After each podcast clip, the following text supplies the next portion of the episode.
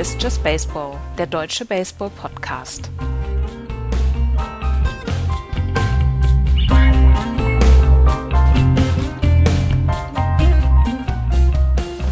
Ist Jackie Bradley Jr. die MVP-Trophäe in diesem Jahr noch zu nehmen?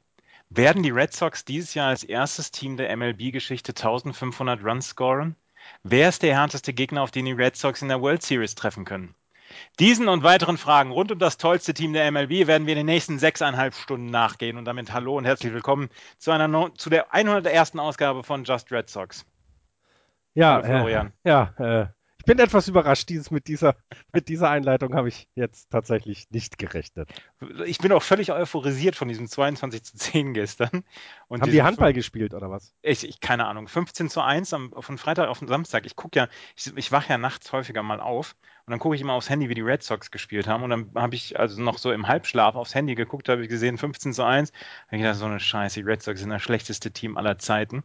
Und erst am nächsten Morgen um 11 Uhr habe ich, dann, hab ich dann gesehen, dass die Red Sox das Spiel gewonnen hatten. Und dann gestern Abend dieses Spiel 22 zu 10, dieses völlig unwirkliche Spiel, an Ben Afflecks Geburtstag dann auch noch. Ja, das habe ich. Ist äh, Ben Affleck schon wieder nüchtern? Das ist die Frage. Ich habe das zum also die Hörer wissen ja nicht, was ich dann immer durchmache. Ne? Ich bin in der WhatsApp-Gruppe mit den beiden äh, Boston Red Sox-Fans und ja, äh, muss das dann immer die ganze Nacht ertragen. Ja. Die Red Sox haben zum ersten Mal an Ben Afflecks Geburtstag seit 1997 gewonnen. Zweimal hatten sie einen Off-Tag, 2008 und 2011. Und ansonsten haben sie immer verloren, seitdem er Good Will Hunting gedreht hat. Der Hammer. Ja, und äh, wir wissen, also er ist, das, das Schlimme ist, er ist ja auch ein Red Sox-Fan. Das ist ja, mhm. das ist ja nicht so, dass es jetzt irgendwie ein Fluch ist, den man sich ausdenkt, sondern Ben Affleck ist Red Sox-Fan und ich glaube ja, der wird äh, den Kater noch am Dienstagmorgen spüren. Ja, ja, ja, ich auch. Ich bin noch betrunken. ähm, Axel ist heute nicht da, der ist auf dem Weg nach Stuttgart zum Fußball gucken. Deswegen machen Florian Fußball. nicht, dass wir heute. Was fällt dem eigentlich ein? Ich ja. wollte die, ich habe, ich habe, das war meine Einleitung. Der fährt nach Stuttgart zum Fußball gucken. Wenn er jetzt zu den Playoffs, äh, Baseball Playoffs gefahren wäre, ja, aber zum Fußball, um den FC zu gucken, äh, ernsthaft, Axel, wir müssen reden. Axel ist auf jeden Fall nicht da. Jan kommt leider die Saison nicht wieder. Ähm, deswegen machen Florian und ich das heute mal wieder alleine. Die 101. Sendung von Just Baseball. Es tut mir leid, dass wir jetzt ein bisschen mit äh, Red Sox-Content angefangen haben. Wir müssen auch gleich noch zwei, drei Minuten über die Red Sox weitersprechen, allerdings aus einem eher unerfreulichen Grund. Aber ansonsten haben wir natürlich das gesamte Playoff-Rennen, äh, ähm, was so in den letzten Tagen sich äh, ein bisschen zugespitzt dann auch hat. Wir haben viele Ligen, die sehr, sehr spannend sind. Wir haben sehr viele heiße Teams und manche, die sich so ein bisschen aus den Playoffs jetzt verabschieden. Und ähm, darüber muss, müssen wir zu sprechen haben. Und äh, sollen wir mal mit der AL East anfangen? Ich finde, wir fangen mit der American League East an, ja. Genau. Die American League. In der American League East führen die New York Yankees, nachdem sie die letzten drei Spiele gewonnen haben, mit 64 Siegen und 51 Niederlagen vor den Toronto Blue Jays 64 und 54, die Baltimore Orioles 59 und 56, die Tampa Bay Rays 58, 58 und die Boston Red Sox 52 und 64. Und damit wir diesen Red Sox-Content einfach mal außen vor lassen, gab es, ähm, lass uns das gerade mal aus der Welt hier schaffen. Es gab am letzten Freitag die Nachricht, dass ähm, John Farrell, der Manager, an Lymphdrüsenkrebs erkrankt ist. Das ist bekannt geworden ähm, aus einem völlig, aus einem völligen Zufall. Er hatte sich irgendwie gestoßen und dann musste er an der Leiste operiert werden. Und bei dieser Leisten-OP hat man festgestellt, dass er ähm, Krebs an Krebs erkrankt ist und er muss sich jetzt einer neunwöchigen Chemotherapie unterziehen. Er ist sofort von seinem Amt quasi zurückgetreten, hat gesagt, er kann diese Saison nicht mehr managen. Ähm, Benchcoach Tori Lovullo übernimmt jetzt den äh, Part des Managers bis zum Ende der Saison, aber ähm, dieser Krebs ist sehr, sehr früh gefunden worden bei John Farrell. Wäre er, hätte er sich nicht gestoßen, hätte er nicht diese Operation letzte Woche in Detroit gehabt, dann wäre das eventuell erst in einem ganz, ganz späten Stadium ähm, gefunden worden. Von daher hat er eventuell sogar Glück gehabt. Nichtsdestotrotz, neun Wochen Chemotherapie sind wahrscheinlich kein Zuckerschlecken. Ähm, nur die besten Wünsche, oder? Nur die besten Wünsche, ja. Das erinnert mich an eine Geschichte aus dem Urlaub, ähm, was manchmal so die, der, dass manchmal Zufälle dazu führen, dass das, das Erlebtes gar nicht so schlimm ist. Eine Bekannte dort hat sich mit dem Auto doppelt überschlagen. Ähm, kommt aus dem Auto raus, völlig alles unverletzt, ne? Muss dann aber mal, äh, weil sie sich nicht daran erinnern kann, wie das passiert ist, äh, ähm, CT gemacht werden und da wird ein Gehirntumor festgestellt, der zum Glück gutartig ist, rausoperiert werden kann, aber ohne diesen Unfall hätte, sie, hätte man das nie, nie rausgefunden, weil das so ein schwimmender Tumor ist, ne? Also sowas ganz Merkwürdiges. Also manchmal, ne?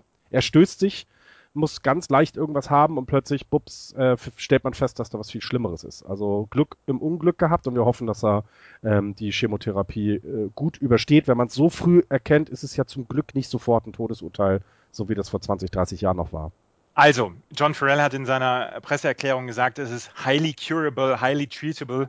Also es scheint wohl so zu sein, dass er wirklich noch Glück im Unglück gehabt hat und ähm, die Red Sox haben ähm, eine Historie an ähm, Spielern, Funktionären, Offiziellen tatsächlich mit, mit Krebserkrankungen und ähm, er ist leider die schlechteste Nachricht, beziehungsweise die späteste Nachricht jetzt hiervon. Ähm, wie gesagt, wir wünschen ihm alles Gute und das kann man, glaube ich, über alle Clubgrenzen und über alle Fangrenzen hinweg kann man ihm alles Gute wünschen. Und äh, wie gesagt, Torrey Willow nimmt, übernimmt jetzt, ähm, seitdem Torrey Willow übernommen hat, haben die Red Sox 37 Runs gescored. ähm, aber John Farrell hat das wohl mit Humor genommen, hat gesagt, ja, es musste erst äh, ich gehen, damit die Mannschaft wieder, wieder anfängt zu scoren. Aber, coole Socke, coole ja. Socke. ja. Aber hier, Jackie Bradley Jr., ein Wort noch zu ihm. 14 Bases gestern in diesem Spiel. Das in einem die, Spiel. Das ist der höchste Wert in dieser kompletten Saison. Und das von Jackie Bradley Jr., den ähm, Axel immer so verächtlich ähm, genannt hat, weil er offensiv überhaupt nichts auf die Reihe gebracht hat. Drei Doubles, zwei Home Runs gestern. Und dann noch nicht mal ein Cycle. Puh um Axel zu, ziehen. Ne? äh, genau, das war nämlich sein Kommentar dazu. Ja. Und das war es jetzt mit den Red Sox für heute. Ähm, Entschuldigung, das mussten wir jetzt erstmal einfach bringen, weil, wie gesagt, die letzten beiden Siege der Red Sox waren tatsächlich sehr, sehr lustig. Die New York Yankees und die Toronto Blue Jays haben eine relativ faszinierende Woche hinter sich. Letzte Woche im Yankee Stadium haben die, ähm, haben die Toronto Blue Jays die Yankees gesweept haben zwischendurch ausgesehen, als würden sie überhaupt nicht mehr verlieren, hatten zwischendurch eine Bilanz von 13 zu 0, wenn Troy Tulowitzki im Starting Line gestanden hat. Also seit dieser Trade Deadline gehen die echt ab wie Zäpfchen. Und jetzt haben sie die Serie zu Hause gegen die Yankees und haben zweimal knapp verloren. Unter anderem mit einem wirklich faszinierenden Spiel Freitagabend 4 zu 3 für die Yankees nach einem 3-Run-Home Run von Carlos Beltran und einem unfassbaren Duell zwischen Andrew Miller und Troy Tulowitzki, was in einem 12, ähm, in einem 12 Pitch Strikeout dann am Ende kulminierte für Andrew Miller und dem Save dann. Und jetzt haben die Yankees gestern wieder gewonnen und haben jetzt wieder so ein bisschen Platz zwischen sich und die Toronto Blue Jays gebracht, anderthalb Spiele. Ähm, es ist trotzdem eine sehr faszinierende Serie geworden, beziehungsweise ein sehr faszinierendes Duell. Absolut. Also es ist, äh, vor allen Dingen, dass es dann ähm, jetzt bei Toronto auch so klappt. Ne? Das, äh, zur Trade Deadline habt ihr es angesprochen, auch in der 100, äh, 100. Sendung angesprochen. Ja, jetzt geht Toronto ja schon, ne, wirft nochmal viel in die Mannschaft rein, äh, riskiert auch viel und ja, man sieht es, es hilft.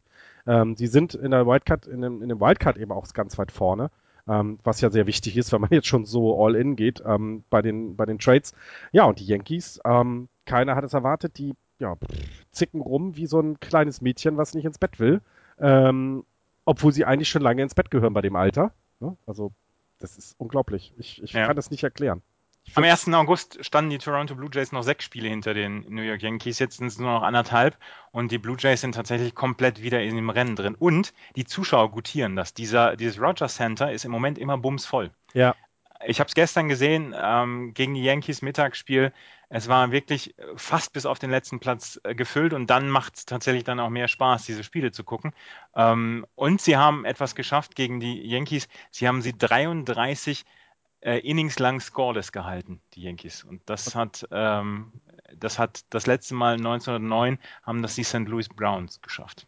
Und, und das eben ähm, mit dem, wie die Yankees im Moment spielen. Ne? Das darf man ja auch nicht vergessen. Das ist ja keine schlechte Mannschaft, gegen sie da, äh, gegen sie da spielen. Ähm, und was äh, ich jetzt diese Woche gelesen habe, ist eben, ähm, es gibt ja dann so zu bestimmten Zeitpunkten immer die World Series Odds, ne? also wie viel, ja. äh, wie sind die, wie stehen die Chancen oder die, wie sind die Wetten auf die jeweiligen Teams. Und siehe da, Toronto äh, steht im Moment mit den World Series Odds bei 4 zu 1. Und ja. damit der Top-Favorit auf den Gewinn der World Series. Ähm, die Yankees dagegen äh, sehr weit zurückgefühlt äh, mit 12 zu 1, also dreimal geringere Chancen eingeschätzt. Ähm, obwohl sie ja noch führen, obwohl sie in der Liga ja. vor den, vor den äh, Toronto Blue Jays stehen. Das hat vielleicht auch was damit zu tun, dass es dann nachher in den Playoffs eben vielleicht auch ein bisschen auf das Momentum ankommt, was jetzt ja gerade auf der Seite von, von Toronto ist, muss man sagen. Ja gut, die letzten beiden Spiele gingen tatsächlich jetzt an die Yankees und wie gesagt, anderthalb Spiele haben sie jetzt wieder Vorsprung. Aber dieses Line-up der Blue Jays ist im Moment wirklich überragend. Also wenn man, wenn man Leute hat wie Edwin Encarnacion, Troy Tulowitzki, Josh Donaldson, wenn man die hintereinander einfach an die Plate bringen kann, dann ist das eine sehr, sehr furchterregendes, ein sehr furchterregendes Line-up. Und dazu David Price ist gut drauf. Ähm, das ist im Moment wirklich toll anzugucken, was die Toronto Blue Jays machen. Ähm, aber sie haben jetzt zum ersten Mal seit Ende Juli zwei Spiele hintereinander verloren. Mal gucken, wie es jetzt dann so weitergeht. Es wird ja, ähm, es gibt ja heute, also am Sonntag gibt es noch ein Spiel ähm, zwischen den Yankees und den Blue Jays. Und ich könnte mir vorstellen, dass wir tatsächlich da bis zum Ende der Saison dann Kopf-an-Kopf-Rennen sehen werden. Ja, und man darf nicht vergessen, bei den Toronto Blue Jays, das hatte ich auch wiederum diese Woche gelesen, ist ähm, also so Spieler, die jetzt aus den von Verletzungen zurückkommen und damit auch vielleicht ähm, Auswirkungen auf die Postseason haben für die jeweiligen Teams, ist zum Beispiel äh, Marcus Stroman von den Toronto Blue Jays, ein Starting-Pitcher, der ähm, zu den, zur Postseason eventuell wieder so fit sein kann, ähm, dass er mit in die Rotation kommt und damit denen eine weitere Waffe oder ein weiteres, ja, eine weitere Möglichkeit gibt, ähm, Spiele zu gewinnen. Und ähm, das darf man dann auch nicht vergessen, finde ich. Ja. Ja, ja. Aber es hat sich übrigens bei den Yankees hat sich so ein bisschen auspropellert, ne? A-Rod kommt ja nicht drüber weg, ne? Das ist großartig. A-Rod in seinen letzten sieben Spielen 30 At-Bats, ein Average von 100, OBP von 182, Slugging 1,33. Seine letzten 15 Spieler, das waren 56 At-Bats, nur ein 196er Average, aber 338er On-Base Percentage. Da hat man noch um ihn rumgepitcht, aber er steht jetzt nicht mehr abends an seinem Fenster in Manhattan. Ich würde, ich würde mal sagen, das ist, glaube ich, der Slump, der zu erwarten ist beim 39-Jährigen. Ja. Ne? Also ich würde dem da überhaupt nicht irgendwie, das ist einfach, er ist nicht mehr der Jüngste, das ist halt so. Und äh, was ja gut ist, ähm, jetzt loben wir die Yankees, sowas doofes, ähm, der tiefe Kader anscheinend, also scheint es ja aufzufangen. Ich meine, Carlos Batchan mit dem Spiel, das du gerade angesprochen hast, der Rest ist ja eben gut unterwegs diese Saison. Ähm, und wenn eben Elrod jetzt ein bisschen nachlässt in der Performance, können einfach Leute nachlegen. Und das, das macht die Yankees so stark dieses Jahr, finde ich. Dass sie nicht von nur A-Rod abhängig sind. Ne? Das wäre ja sonst auch gar nicht möglich, so weit zu kommen. Sondern dass sie eben, ja, immer wieder andere Spieler haben, die einen guten Tag hinlegen und damit die Spiele dann für sie gewinnen. Ja, und dann kommt das Pitching wieder zusammen. Masahiro Tanaka gestern, ja. ein erstes Complete Game seit über einem Jahr. Fünf Hits nur abgegeben, ähm, einen Home Run hat er abgegeben im, im ersten Inning, aber danach hat er, ähm, hat er alles gegeben und an einem Tag, an dem Betances und, und Miller nicht available waren. Also ähm, die waren beide so quasi über, überarbeitet, dass sie beide einen Tag Pause brauchten, macht er ein Complete Game und das ist dann natürlich ähm, ist natürlich großartig, wenn, wenn er dann wirklich äh, dafür sorgen kann, dass das Bullpen so ein ganz kleines bisschen geschont wird. Aber Andrew Miller ist so ein geiler Closer im Moment. Junge, Junge. Ähm, das war ein tolles At-Bat da von Troy Tulowitzki gegen Andrew Miller und der hat sich dementsprechend dann auch gefreut hinterher. Aber zwei Nachrichten oder eine Nachricht habe ich noch. Am 13. September wird es im Yankee Stadium tatsächlich eine Ehrung zu A-Rods 3000. mitgeben. Ah, okay. Haben Sie es mhm. jetzt, also machen Sie es jetzt doch? Okay, ja. finde ich spannend. Das finde ich tatsächlich auch spannend. Ja. Ähm, auch A-Rod war sehr, sehr über, überrascht. Ähm, er hat gesagt, hier, ich glaube, das ist wunderbar, ähm, große Klasse von den Steinbrenners und der Yankees-Organisation und ähm, die Yankees haben tatsächlich so ein bisschen jetzt der Klügere gibt nachgegeben. Also tatsächlich 3000. Hit und sie wollten es ja, sie wollten es ja nicht feiern, beziehungsweise sie wollten es ja auch nicht vermarkten, weil sie gesagt haben, hier, er war Doping-Täter ähm, und ähm, das wollten sie eigentlich nicht machen und machen sie es jetzt doch. Und tatsächlich scheinen sich diese Seiten anzunähern. Es, es hört sich an wie ein Happy End. Ja, aber müssen wir deswegen irgendeine Träne verlieren? Nein, ähm, ich fand ja das äh, Segment mit, äh, mit Jürgen Kalver zum, zur 100. Sendung sehr, sehr interessant, weil man sich so häufig nicht mit der Hall of Fame beschäftigt. Und ich glaube, genau dieses Ganze, das A-Rod eben gedopt hat, sind Sachen, entweder, da hatten wir mit Jahren schon mal vor zwei Jahren, glaube ich, eine Diskussion, entweder man stellt es auch genau so dar, da ist einer, der hat das und das geschafft, aber er hat eben auch PEDs genutzt und das war schlecht und schlimm und das hat die MLB dagegen getan, um so ein bisschen Aufklärung äh, äh, zu, voll, zu vollziehen. Oder sie lassen es wirklich einfach sein und dann ist, dann sollte auch bitte diese Diskussion aufhören. Ich führe sie jetzt, also andersherum.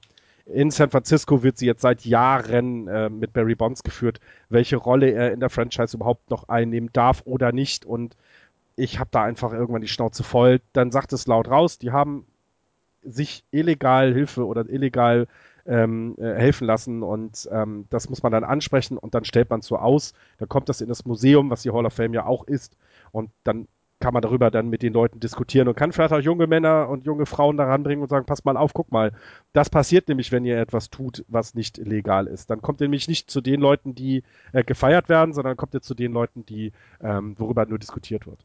Ja, und, und dann natürlich dann auch wieder die allumfassende Diskussion um Pete Rose. Aber das ja. würde jetzt so ein ganz kleines bisschen zu weit führen hier. Ähm, auf jeden Fall, die Yankees und die Toronto Blue Jays haben da ein, ein sehr faszinierendes Duell. Und wer so ein bisschen im Schatten davon läuft, aber im Moment nur ein halbes Spiel hinter dem zweiten Wildcard-Platz steht, das sind die Baltimore Orioles. Ich, ich, ich, ich habe heute die Tabelle angeguckt. Ich bin ja nicht der American League-Gucker in dem Sinne. Ne? Logisch, kümmere mich ein bisschen mehr um die National League. Das, was ist denn da los? Erklär mir das. Was, was, was passiert da? Ja, also sie kriegen, sie kriegen so langsam alles wieder zusammen und seit dem, ähm, seit dem All-Star-Break haben sie eigentlich äh, einen 500er-Ball gespielt. Also sie waren am, am 1. August waren sie drei über 500 und jetzt stehen sie drei über 500. Aber das reicht in dieser mediokren Liga dieses Jahr oder in dieser ausgeglichenen Liga reicht es, ähm, dass sie im Moment tatsächlich noch im Gespräch sind. Und da äh, pass, pass, oder passt es dann natürlich auch rein, dass solche Mannschaften wie die Angels ähm, dass die im Moment so ein bisschen Probleme haben. Und deswegen sind die Baltimore Orioles noch fett im Geschäft. Und ich meine, wenn man sich das Wildcard-Rennen anguckt, ja, und ja, ich weiß, das ist völlig übertrieben alles und ich weiß auch, dass die Red Sox keine Chance haben werden, aber die Red Sox zum Beispiel sind nur acht Spiele hinter einem Wildcard-Platz entfernt. Also das ist ja, das ist ja echt sehr, sehr ausgeglichen. Nein, ernsthaft, das ist ausgeglichen, wenn man es positiv ausdrücken will. Ja. Ich es glaube, ist mittelmäßig, wenn man es negativ ausdrücken will. Nee, ich glaube, es ist ausgeglichen. Ich glaube, das solltest du eher nennen. Es gibt halt nicht ähm, diese überragenden Teams an der Spitze, wie es in der National League das gibt. Aber dafür gibt es auch nicht so viele super beschissene Teams, wie sie es in der National League zum Beispiel gibt.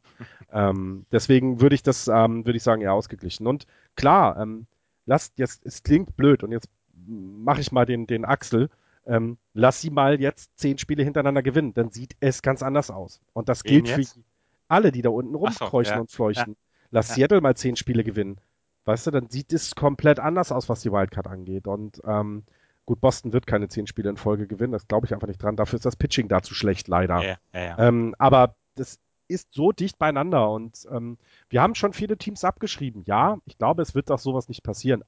Möglichkeiten gibt es immer und wir haben im Baseball schon ja, Teams abstürzen sehen, das kennst du genauso gut wie ich, und Teams äh, aus der Versenkung kommen sehen, die dann plötzlich ähm, in den Playoffs sind. Auf jeden Fall wird das tatsächlich noch sehr, sehr spannend dann mit den Wildcard-Plätzen. Wir haben, wie gesagt, dieses, dieses äh, oder faszinierende Duell zwischen ähm, den Blue Jays und den Yankees. Ähm, aber wir haben tatsächlich auch noch um den, um den Wildcard-Platz. Und ich meine, die, auch die Tampa Bay Rays stehen nur zwei Spiele. Aber was ich noch zu Baltimore sagen wollte, ähm, Chris Davis, dritte Saison in vier Jahren, in denen er 30 Home Runs geschlagen hat. Seit der zweiten Halbzeit oder seit Anfang der zweiten Halbzeit der ähm, Saison hat er ein 11,42er OPS elf Home Runs. Ähm, das ist unglaublich stark und er trägt so ein bisschen ähm, diese, diese Mannschaft. Und ähm, seit dem All-Star Break ähm, hat er einen höheren OPS, höheren Betting Average als vor dem All-Star Break. Und ähm, der einzige Spieler in der gesamten Major League seit dem All-Star Break, der mehr Home Runs geschlagen hat als als Chris Davis ist es Carlos Gonzalez. Also ähm, auch ein Grund, warum die Baltimore Orioles tatsächlich noch wirklich mittendrin sind im Geschäft ähm, und äh, halbe Spiele im Moment hinter den Wildcard-Plätzen zurück. Und die Tampa Bay Rays sind auch nur zwei Spiele hinter dem, hinter dem Wildcard-Platz zurück. Und ich habe heute mal nachgeguckt, ich weiß gar nicht, wie ich darauf gekommen bin. Ähm, Defensive Runs saved.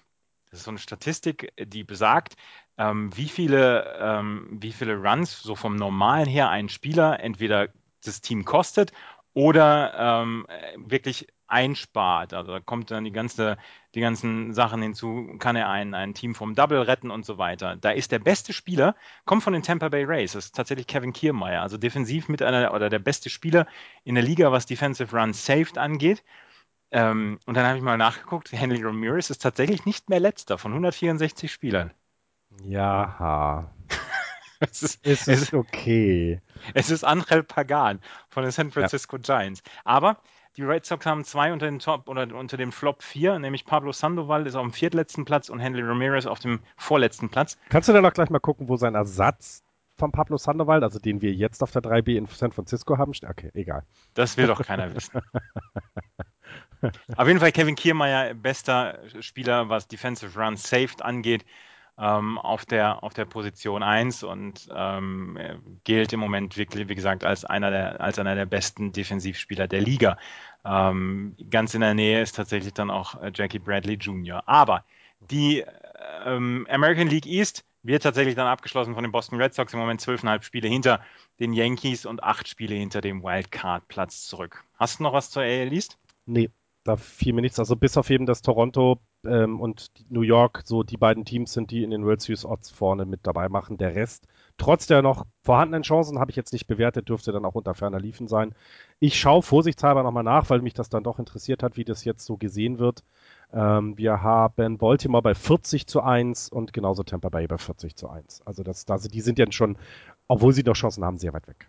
Ja. Sollen wir dann in die AL Central rübergehen? Sehr gerne. In der AL Central führen die Kansas City Royals nach wie vor mit 70 Siegen, 46 Niederlagen, 12 Spiele in der Division schon vor den Minnesota Twins mit 58, 58, die Detroit Tigers 56 und 60, die Chicago White Sox mit 54 und 60, 15 Spiele schon zurück hinter Kansas City und auf dem letzten Platz im Moment in der AL Central mit 54 Siegen, 61 Niederlagen die Cleveland Indians. Ähm, die Kansas City Royals brauchen sich überhaupt keine Gedanken darum machen, ob sie die Playoffs erreichen oder nicht. Sie führen mit zwölf Spielen Vorsprung. Das sollte passen, oder? Absolut. Und das ist auch eine Bombe, die da eingeschlagen ist, ist irgendwie in dieser Liga, die letzten Wochen, finde ich. Es war ja noch, es war ja noch, bevor ich in meinen Urlaub gegangen bin, relativ dicht. Also relativ. Und jetzt ist so viel Abs äh, Abstand. Minnesota hat sich dann jetzt verabschiedet aus dem Rennen, ist nur noch bei den Wildcard-Rennen dabei. Detroit, trotz Trade-Offensive ein bisschen, nee, da kommt nichts und Kansas City hat alles richtig gemacht, haben sich vernünftig verstärkt. Ähm, hier gilt auch, die erwarten noch einen Spieler zurück ähm, für die Playoffs ähm, mit, mit Alex Gordon, dem Right der einen Impact äh, haben könnte dann, wenn es soweit kommt und äh, sind auch äh, Kansas City mit irgendwie, was war das, äh, äh, 4 äh, zu 1 waren die äh, Blue Jays, 5 zu 1 sind die Royals als äh, Favorit auf die, auf die World Series und ich, das würde ich auch so unterschreiben. Also sie waren am 15. Juli, ich habe es gerade mal nachgeguckt, viereinhalb Spiele vor Minnesota und jetzt sind es halt zwölf Spiele. Ja. Und ähm, das ist nicht nur ein Teil der, der Stärke von Kansas City, sondern auch ein Teil der Schwäche von Minnesota, die tatsächlich so ein bisschen abgebaut haben in den letzten Wochen. Aber es gibt nicht nur gute Nachrichten bei den Kansas City Royals. Ähm, Greg Holland hat äh, so ein bisschen Probleme, ist äh, einer der, der Closer, beziehungsweise ich glaube, ist sogar der Closer. Ähm, bei den Royals ähm, hat ein bisschen Probleme, hat letztens einen Bone Safe wieder gehabt und äh, hat, äh, musste, ähm, Greg Holland ist der Closer, musste ähm, ähm, Geschwindigkeitsverluste hinnehmen bei seinem Fastball. Er hat 2013 hat er noch einen Fastball mit 96 Meilen durchschnittlich geworfen, jetzt hat er einen bei 93,8 Meilen. Ähm, seine Swing- und Missrate ist ein bisschen runter und ähm, das ist etwas, wo die, wo die Royals so ein ganz kleines bisschen Auge drauf werfen. Und ähm, eventuell kann man jetzt in den nächsten Wochen mal ähm, daran arbeiten, ihn wieder herzurichten. Ähm, wenn er das, wenn sie das schaffen, also wenn er wieder in diese alte Rolle zurückfällt, dann haben sie natürlich ähm, dieses dreiköpfige Monster nach wie vor mit Holland, Davis und Herrera. Aber auch Herrera macht so ein ganz kleines bisschen Sorgen. Und ähm, aber also wie gesagt, es gibt nicht nur gute Nachrichten bei den Royals, aber sie haben jetzt die Möglichkeiten, Leute mal ein bisschen zu schonen. Kommt ja Expanded Roster bald, ne? Das heißt, ja. du hast dann ähm, ja die Chance, solche Spieler durch mal jemanden, ne, Prospects oder, oder Leute aus der AAA ähm, zu ersetzen und ähm, du musst dir keine Gedanken darüber machen, einen Playoff-Platz zu verlieren, dann kannst du es auch super machen, ja. Johnny Cueto zum Beispiel hat einen äh, relativ schlechten Start jetzt gehabt gegen die LA Angels, ähm, nachdem er vorher in seinem ersten Start nach dem Wechsel gleich einen Shutout geworfen mhm. hat. Ähm, hat er jetzt ähm, dann so ein bisschen Probleme gehabt in seinem Spiel. Und auch da könnte man sagen, okay, wir, wir werden mal seine Innings so ein bisschen ähm, aussortieren, beziehungsweise seine Innings mal ein bisschen schonen, dass er dann zur Postseason dann wieder ähm, richtig da ist. Auch bei Ben Sobris gibt es so ein bisschen Gesundheitsprobleme. Also ähm, diese Dog Days, die man, äh, wie man den äh, August und den September nennt in der MLB, die machen auch den äh, Kansas City Royals zu schaffen. Ansonsten, es ist alles in Ordnung. Ja, also das ist äh, Jammern auf ganz hohem Niveau, was wir da gerade vollziehen. aber du hast recht. Also sie müssen sich ein bisschen Sorge machen, Sorgen machen. Ähm, können das aber ja sehr gut kompensieren. Also ich weiß jetzt nicht, wie die, ähm, wie das Schedule im Moment aussieht, habe ich jetzt nicht drauf geguckt, aber es passt schon, dass sie jetzt nicht mal, sie können halt mal eine Serie, haben sie jetzt ähm, 7 zu 3 in den letzten 10, das heißt jetzt mal so einen 500er Ball spielen, das tut ihnen ja nicht weh. Also die, Postseason Probability, ähm, also wie äh, hoch ist die Chance, dass die äh, Royals dann die ähm, Postseason erreichen, ist im Moment bei genau 100 Prozent. da wird wohl nicht mehr viel passieren. Sie war am Mittwoch noch bei 99,6 Prozent, dass sie die Postseason, also die, den Oktober erreichen. Jetzt ist es bei 100 Prozent. Ähm, MLB.com sieht keine Chance mehr, dass die Royals hier vom ersten Platz noch verdrängt werden können, weil die Minnesota Twins einfach im Moment nicht gut spielen. Sie haben ein völlig überarbeitetes Pitching-Stuff. Ähm, sie haben jetzt zum Beispiel Phil Hughes, ähm, mussten sie auf die Disabled List am Donnerstag setzen, äh, brachten Trevor May aus dem Bullpen, ähm, der einen Start gehabt hat. Dann ähm, jetzt heute, also heute am Sonntag, äh, muss Tommy Malone pitchen. Der kommt direkt von der DL und muss sofort pitchen. Am, am Samstag gestern hat äh, Tyler Duffy gepitcht, ein Rookie. Ähm, also die sind im Moment wirklich am, am echtsten und am, am äh, Kämpfen damit, dass sie überhaupt diese ähm, diese Rotation dann zusammenbehalten. Und ähm, der Rest ist tatsächlich auch im Moment nicht so richtig gut. Ähm, es, es, sticht keiner heraus aus diesem Lineup.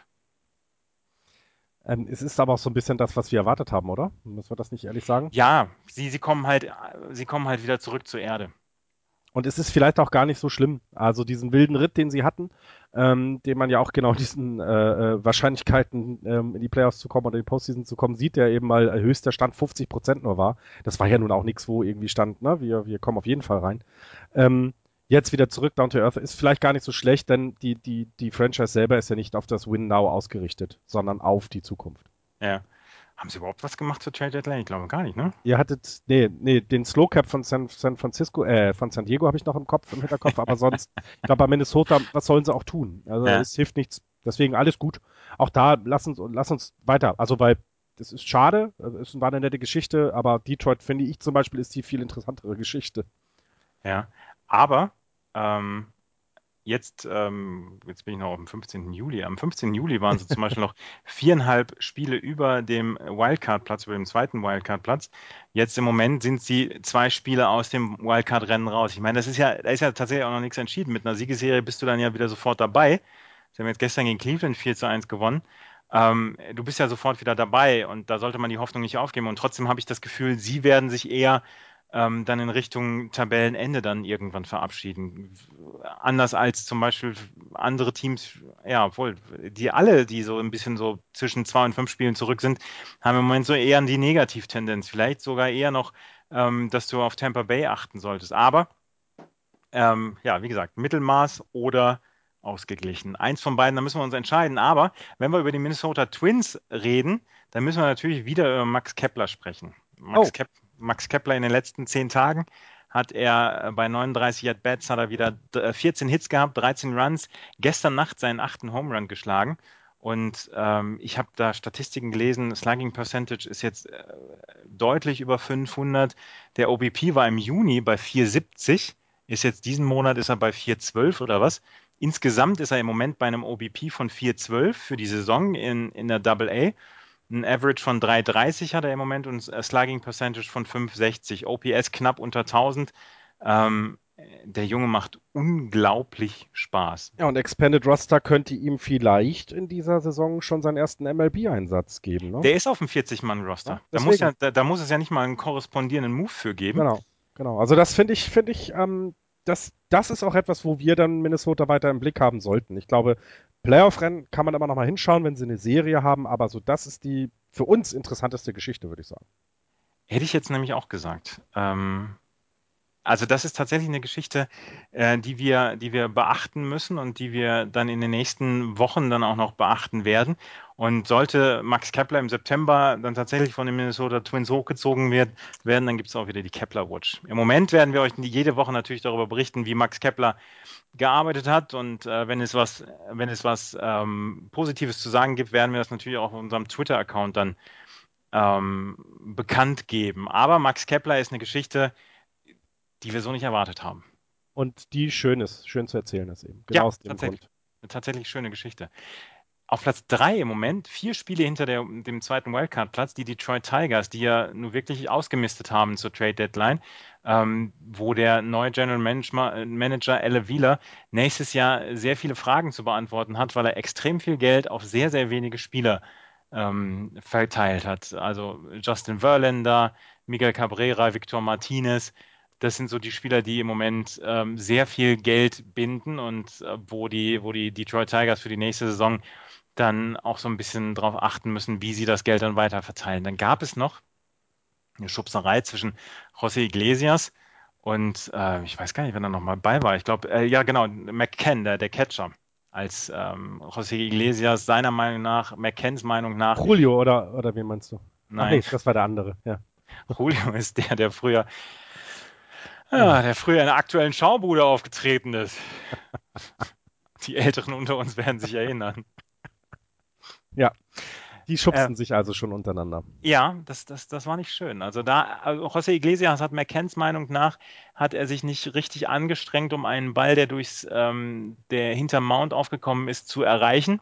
Und dann gab es ähm, gab's im Dugout ein paar böse Worte. Die Saison ist irgendwie für den Arsch bei den Detroit Tigers.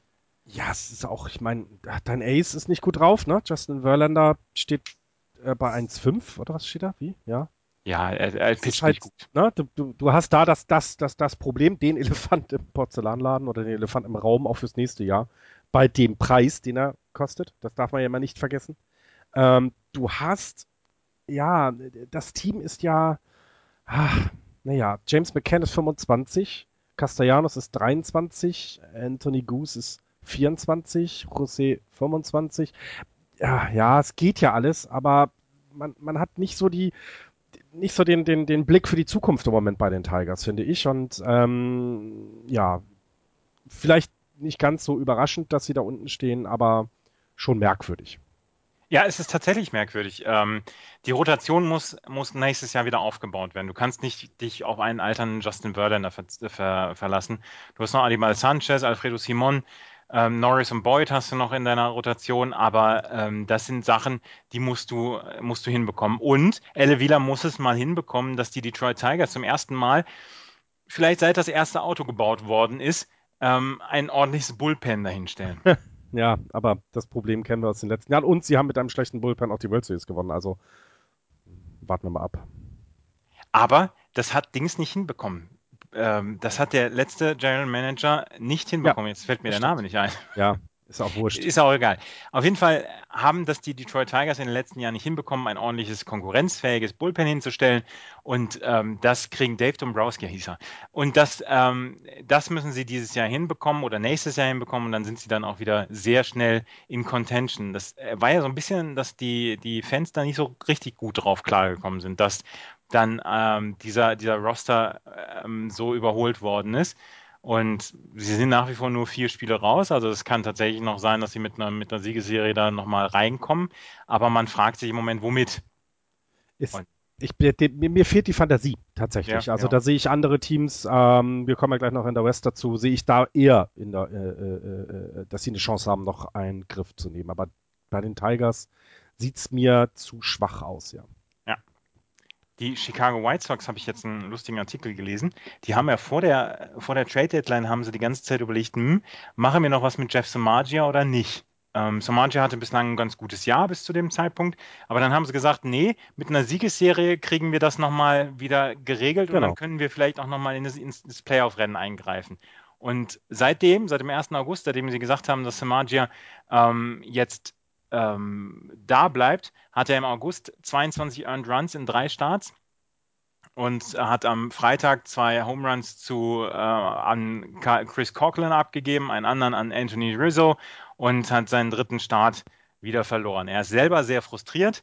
Ähm, aber im Moment kann er der, den Chicago White Sox keine Unterstützung sein. Und ähm, im Moment, ich glaube, das ist auch für einen White Sox-Fan im Moment echt finster, in einer Stadt wie Chicago leben zu müssen, in der das andere Team im Moment die großen News abgreift.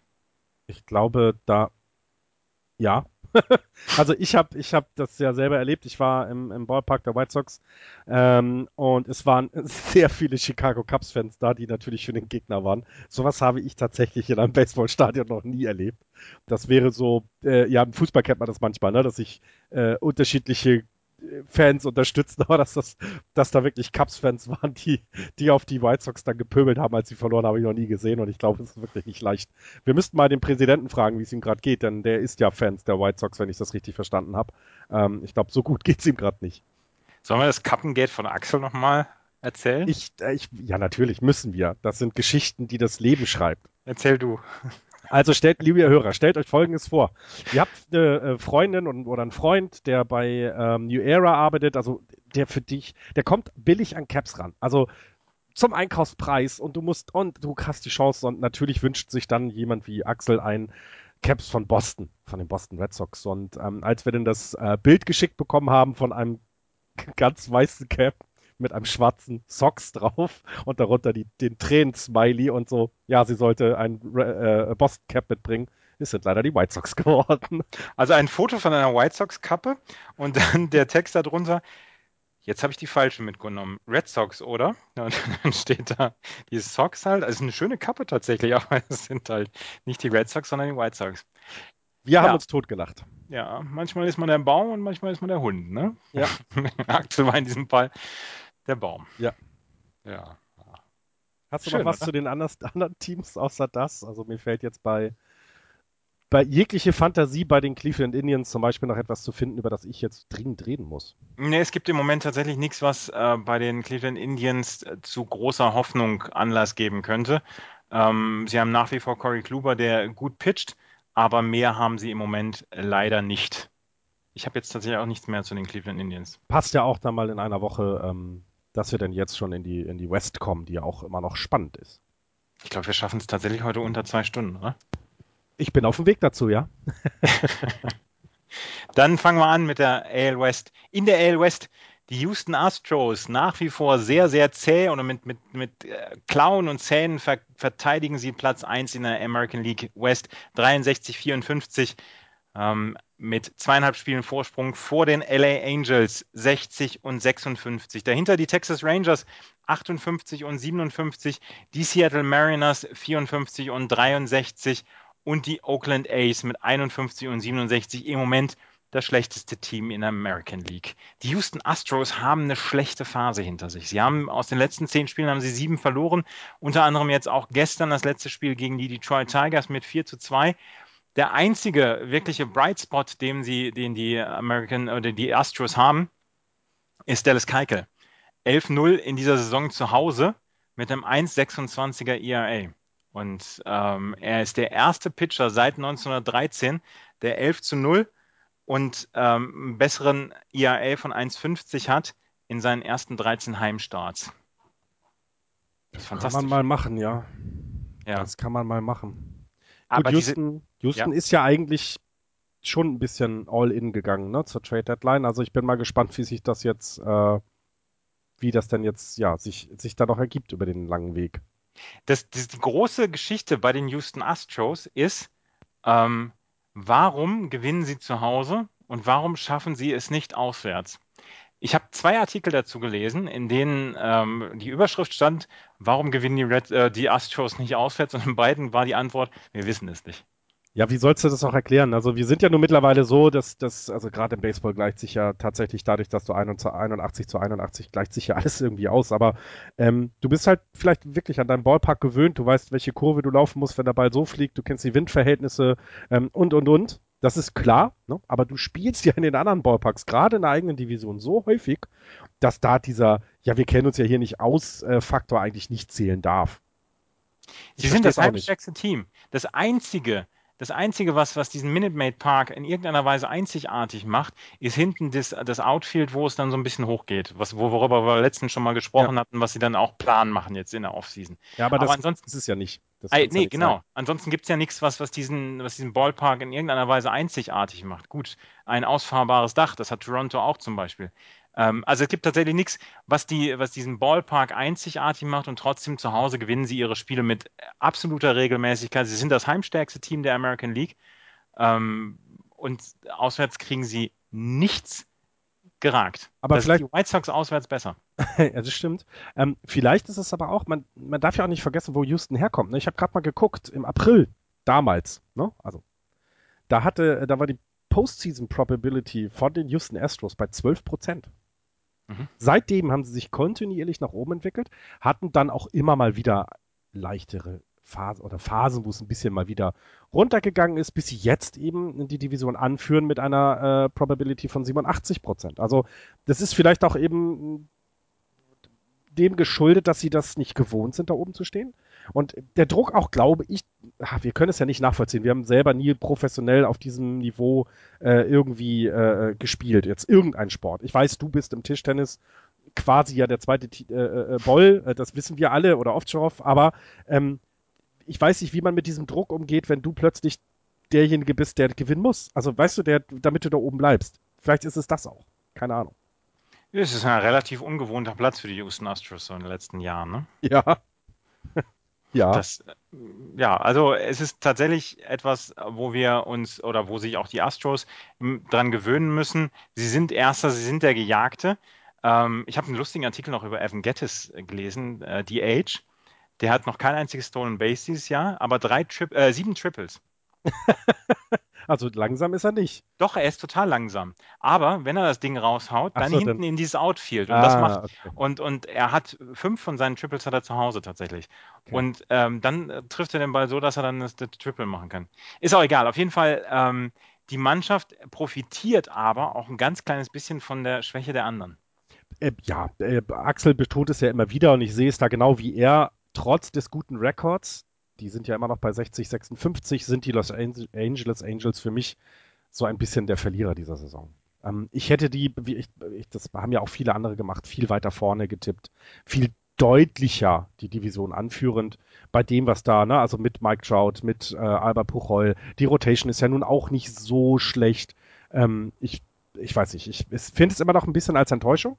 Ähm, zeigt sich auch eben Houston, äh, wenn man mal uns die, die World Series Odds anguckt, äh, 12-1, äh, 12 zu 1. Und die Los Angeles Angels sind mit das schlechteste Team mit 18-1 von denen, die ich als, als Kandidaten für die World Series überhaupt noch sehe aus dem ganzen Reigen der Mannschaften, sind sie mit 18-1 auch das schlechteste Team. Zeigt so ein bisschen das, was Axel schon längere Wochen sagt und ich jetzt auch sage, die Angels enttäuschend. Die Angels tatsächlich enttäuschend. Sie sind Runs scored sind sie auf Platz 11, 476 Runs in der American League. Sie sind im Average bei 246, Platz 12 in der American League. Sie sind, was die On-Base Percentage angeht, bei 309, sind sie auf Platz 11. Sie sind beim Slugging Percentage und das ist meiner Meinung nach die wichtigste Nachricht hier, sind sie bei 391 auf Platz 12 in der American League. Mit einer, mit einem Team, was die Namen Alex, äh, Andre, Puchholz, Albert heißt er. Albert, mein Gott. Der Albert. Der, der, der Albert. Albert Puchholz und Mike Trout in seinem Line-Up haben. Ja. Dazu, dazu dann noch einer wie Cole Calhoun, der im Juli alles, äh, alles zusammengeschlagen hat. Sind sie auf Platz 12 in der Slugging Percentage, weil der Rest einfach nicht performt. Ja, und ich glaube, das zeigt das dann eben auch. Und ähm, ihnen ist es ja zum Glück geldtechnisch egal, weil die 16, 16 Fantastilliarden waren das für drei Jahre, die sie bekommen, TV-Gelder. Ja. Das ist, ähm, das ist denen auch egal. Und ich, ich frage mich, wie das alles zusammen, sich zusammenbauen kann, denn das darf man nicht vergessen, in der, in der, in der Zuschauerzahl sind die Angels Zweiter. Das ist sie, habe ich gerade gesehen. In der American League Zweiter. Ja. Die Leute gucken sich das an, obwohl das Team ja, an, es scheint ja doch nicht so schlecht zu sein, wie wir sagen, sonst würden die Leute nicht hingehen. Oder, was meine Theorie ist, in Los Angeles hat man einfach keine Ahnung von Baseball. Das ist ja nicht schlecht, oder? ja, der, der Diss auf den einen Hörer, den, den wir haben von den Dodgers, nicht schlecht. Gut, ne? Hm, nicht schlecht. Ja, Ja, aber also, lass uns jetzt das mal nochmal angehen. Sie sind noch fett im Rennen. Es ist ja nicht so, dass sie jetzt ähm, die totale Enttäuschung sind und raus sind aus dem Ganzen. Ähm, äh, es ist aber so nicht, so gar nicht überzeugend. Ne? Baltimore ist nur ein halbes Spiel hinter ihnen und ich, wie du das gerade in der American League East erzählt hast, man traut Baltimore im Moment sogar mehr zu. Wir kommen gleich zu Texas noch, die sehe ich da sowieso noch eher vorne. Ähm, ich weiß nicht, ähm, wäre komisch, wenn die Angels nicht in die Playoffs kommen und trotz, trotz, dass sie ja keine schlechte Saison spielen. Es ist ja nicht so, dass sie jetzt total versagen. Die haben, die haben einfach so viele Nebenschauplätze dann ja auch noch. Hier Mike Sosha, der sich mit, mit dem äh, General Manager dann da ja überworfen hat, der dann entlassen worden ist, der jetzt von den Red Sox übrigens angeheuert worden, äh, worden ist, die Poto. Ähm, sie haben sehr, sehr viele Nebenschauplätze. Dann haben sie dieses, ähm, dieses diese, diese Rotation mit Jared Weaver, Richards, Shoemaker, Santiago, Hini, das ist gut. Aber dass sie es offensiv einfach überhaupt nicht hinbekommen. Sie haben jetzt überlegt, also sie, sie wollen jetzt Chase Utley holen von den Phillies. Das stimmt nicht, den wollen die Giants holen. Die Angels auch. ich weiß. Ja. Ja. Ich meine, äh, sie müssen ja auch irgendetwas, jetzt sind wir mal ehrlich, sie müssen ja jetzt auch irgendwie noch was tun. Ähm, ja. Zur Trade Deadline hat, hattet ihr sie angesprochen? Ich weiß es jetzt gar nicht, was die getan haben. Mir fällt da jetzt nichts ein, wo ich Murphy? Nee. Nee. Was haben sie denn da gemacht? Haben sie irgendwas Großes gemacht? Auch nicht nee. so richtig, ne? Das heißt, sie sind. glaube ich, oder?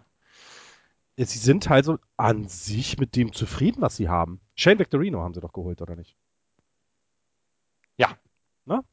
Ja, Shane Victorino. Ist jetzt aber, würde ich sagen, jetzt nicht unbedingt der große Wurf, um nochmal stark anzugreifen. Sage ich jetzt einfach mal so. Das mhm. ist bei dem Outfield, hast du geschaut, gesetzt. Cole Calhoun, der eine gute äh, Zeit hatte, die hast du angesprochen. Gut, Matthew Joyce ist jetzt auf der 15, 15-Day DL-List. Das ist okay, gut, dann ersetzt du ihn. Aber sonst, ich weiß es nicht. Also, es klingt jetzt nicht für mich, als wenn sie da nochmal groß angegriffen haben. Nee, haben sie nicht. Ähm, wie gesagt, Shane Victorino, ähm, CJ Wilson ist ja jetzt im Moment noch äh, oder ist für den Rest der Saison auf der DL. Mhm. Und wie gesagt, sie wollen jetzt Chase Utley holen. Ähm, Shane Victorino hat gesagt, ja, der, der ist super, den, den können wir bringen für, für Platoon-Situationen. Der wäre jemand für die ähm, Second Base. Äh, Im Moment haben sie Johnny Javotella auf der Second Base. Der hat einen 271er ähm, Average, 367 äh, aber über seine letzten sieben Spiele aber der ist defensiv halt nicht so richtig gut. Ähm, das Problem, was sie aber im Moment haben, Chase Utley wäre ein Linkshänder, ähm, das ist ein eher Rechtshänder dominiertes Lineup, was die, was die LA Angels da aufs, äh, aufs Papier bringen.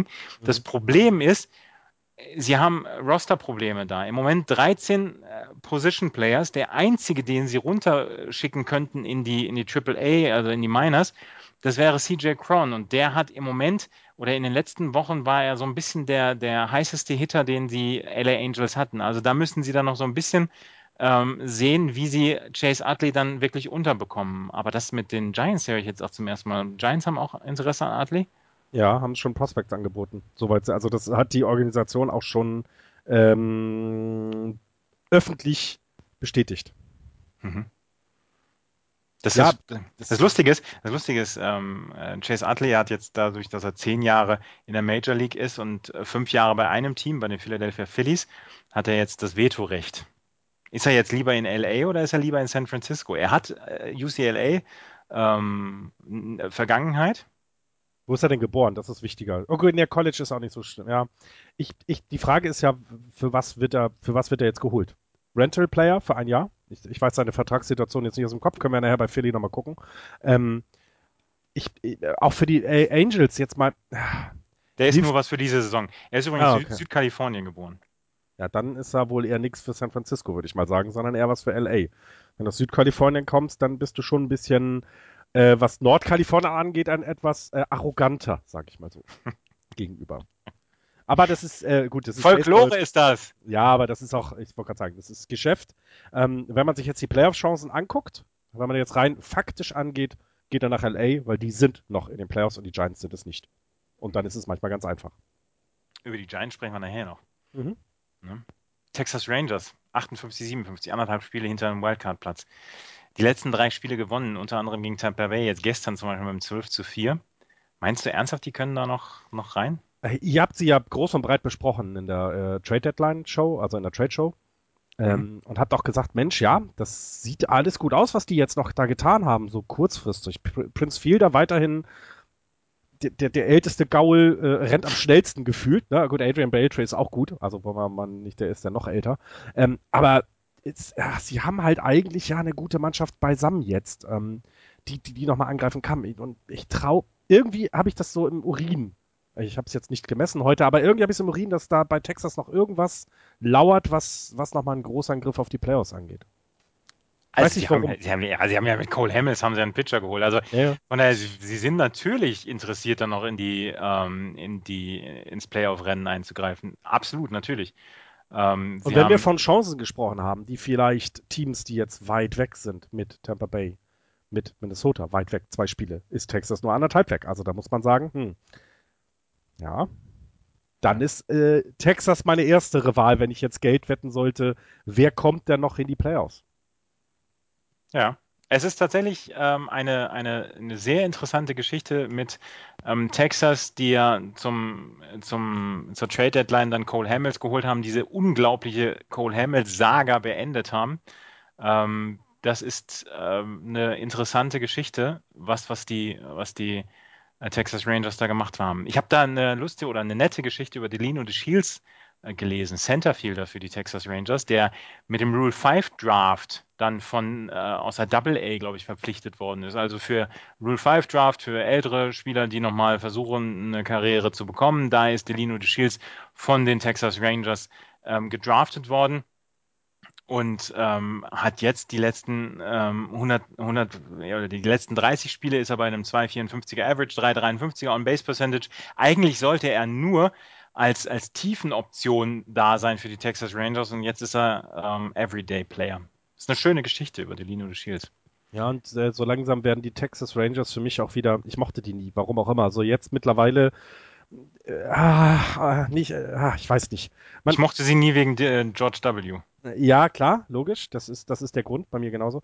Aber so die Leute, die da jetzt sind, sind jetzt nicht ganz so, weißt du, also so der Prince Fielder, ne? letztes Jahr nichts auf der Kette gekriegt, jetzt haut er da einen Ball nach dem anderen raus, ähm, mit, mit jetzt 17 Home Runs, super, also völlig tolle, tolle Saison.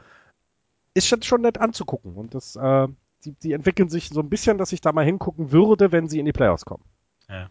Okay, das klingt das auch nicht gerade als Kompliment. Äh, ihr wisst, wie es meinen. Aber nächstes Jahr Cole Hamels und äh, Judavish?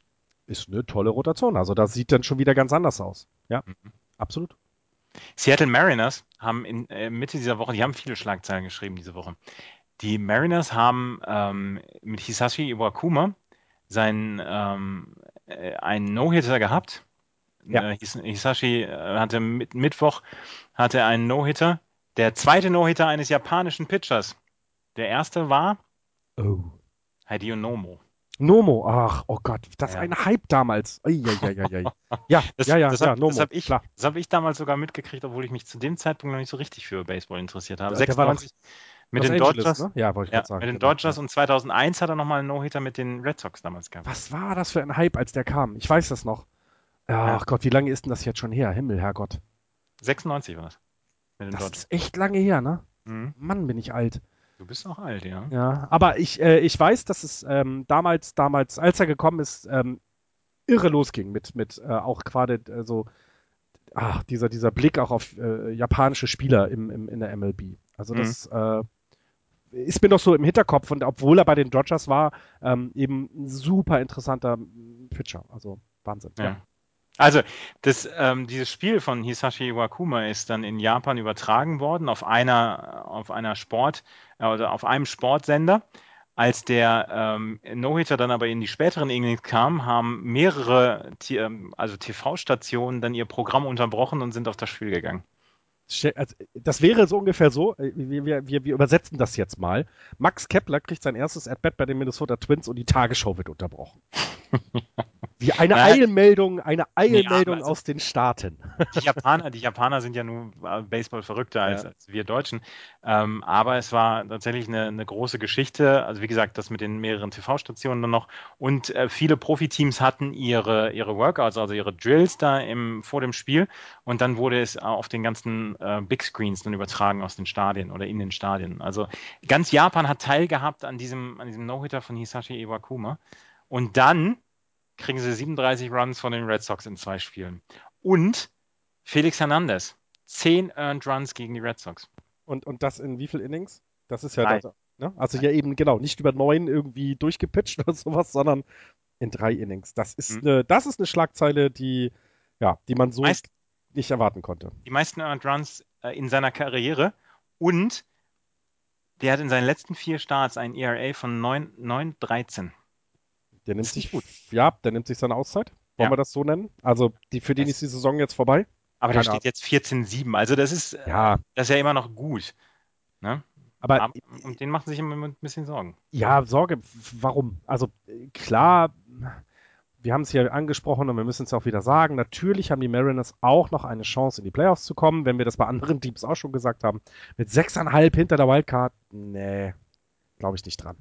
Und da nimmt mhm. er sich jetzt einfach, weißt du, dann schont er sich jetzt. Tut, tut mir leid, ist nicht schlimm. Das würde bei Pitchern, gerade bei Pitchern, kann ja. ich das sogar verstehen.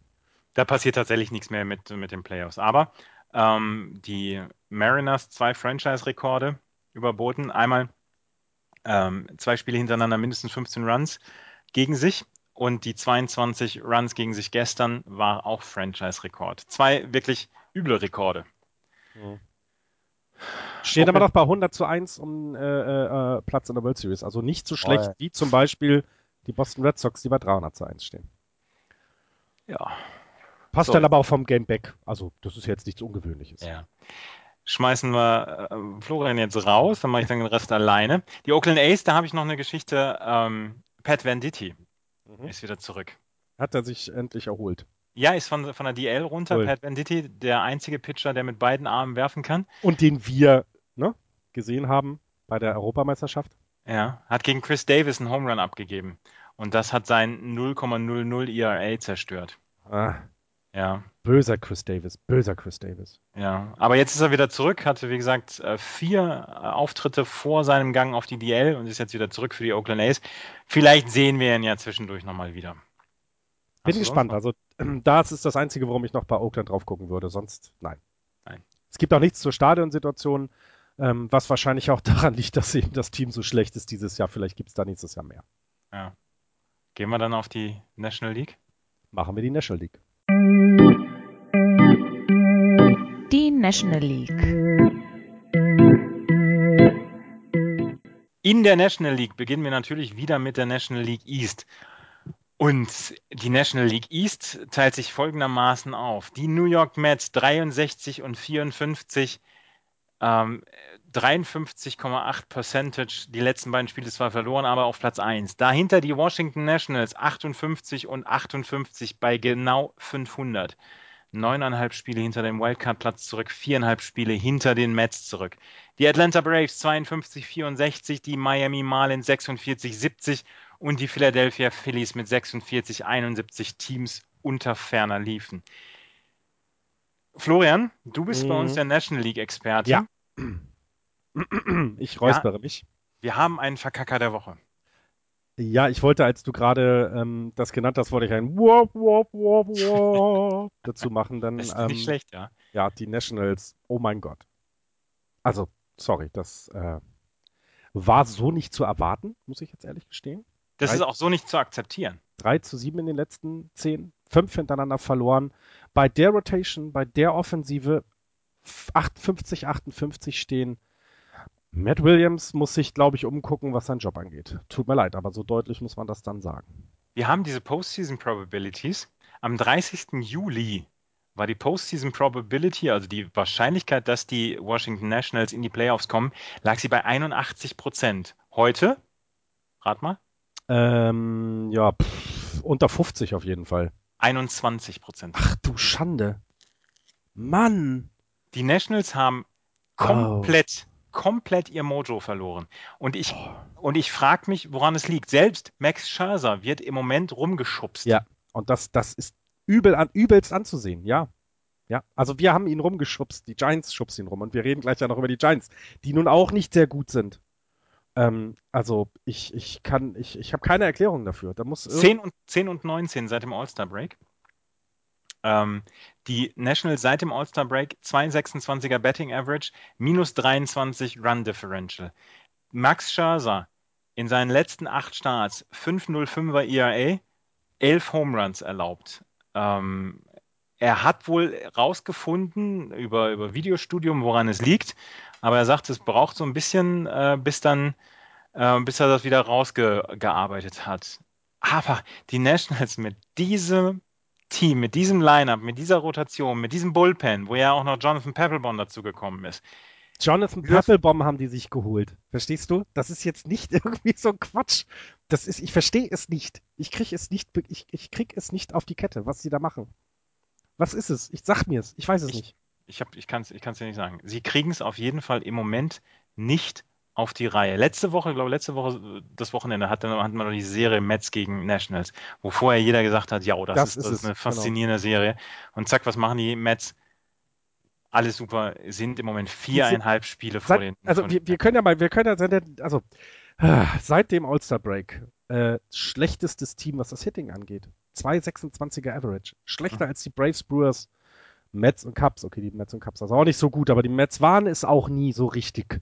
Selbst die Arizona Diamondbacks sind besser. Also was ist da los? Das ist ähm, bei der, bei der, bei dem Offensivpower, was man, was man so zur Verfügung hat. Der ERA von denen ist Platz 11 seit dem All-Star Break. Ähm, ähm, das heißt, da sind Teams besser wie die Philadelphia Phillies, äh, wie die Milwaukee Brewers haben einen besseren ERA als diese Rotation der Washington Nationals. Also, wenn ich der Besitzer wäre, ähm, ich hätte schon häufiger den Manager angerufen und gesagt, du sag mal, ähm, wie war das mit nächstem Jahr? Wolltest du da noch was oder willst du dich jetzt mal wieder anstrengen? Das ist irre.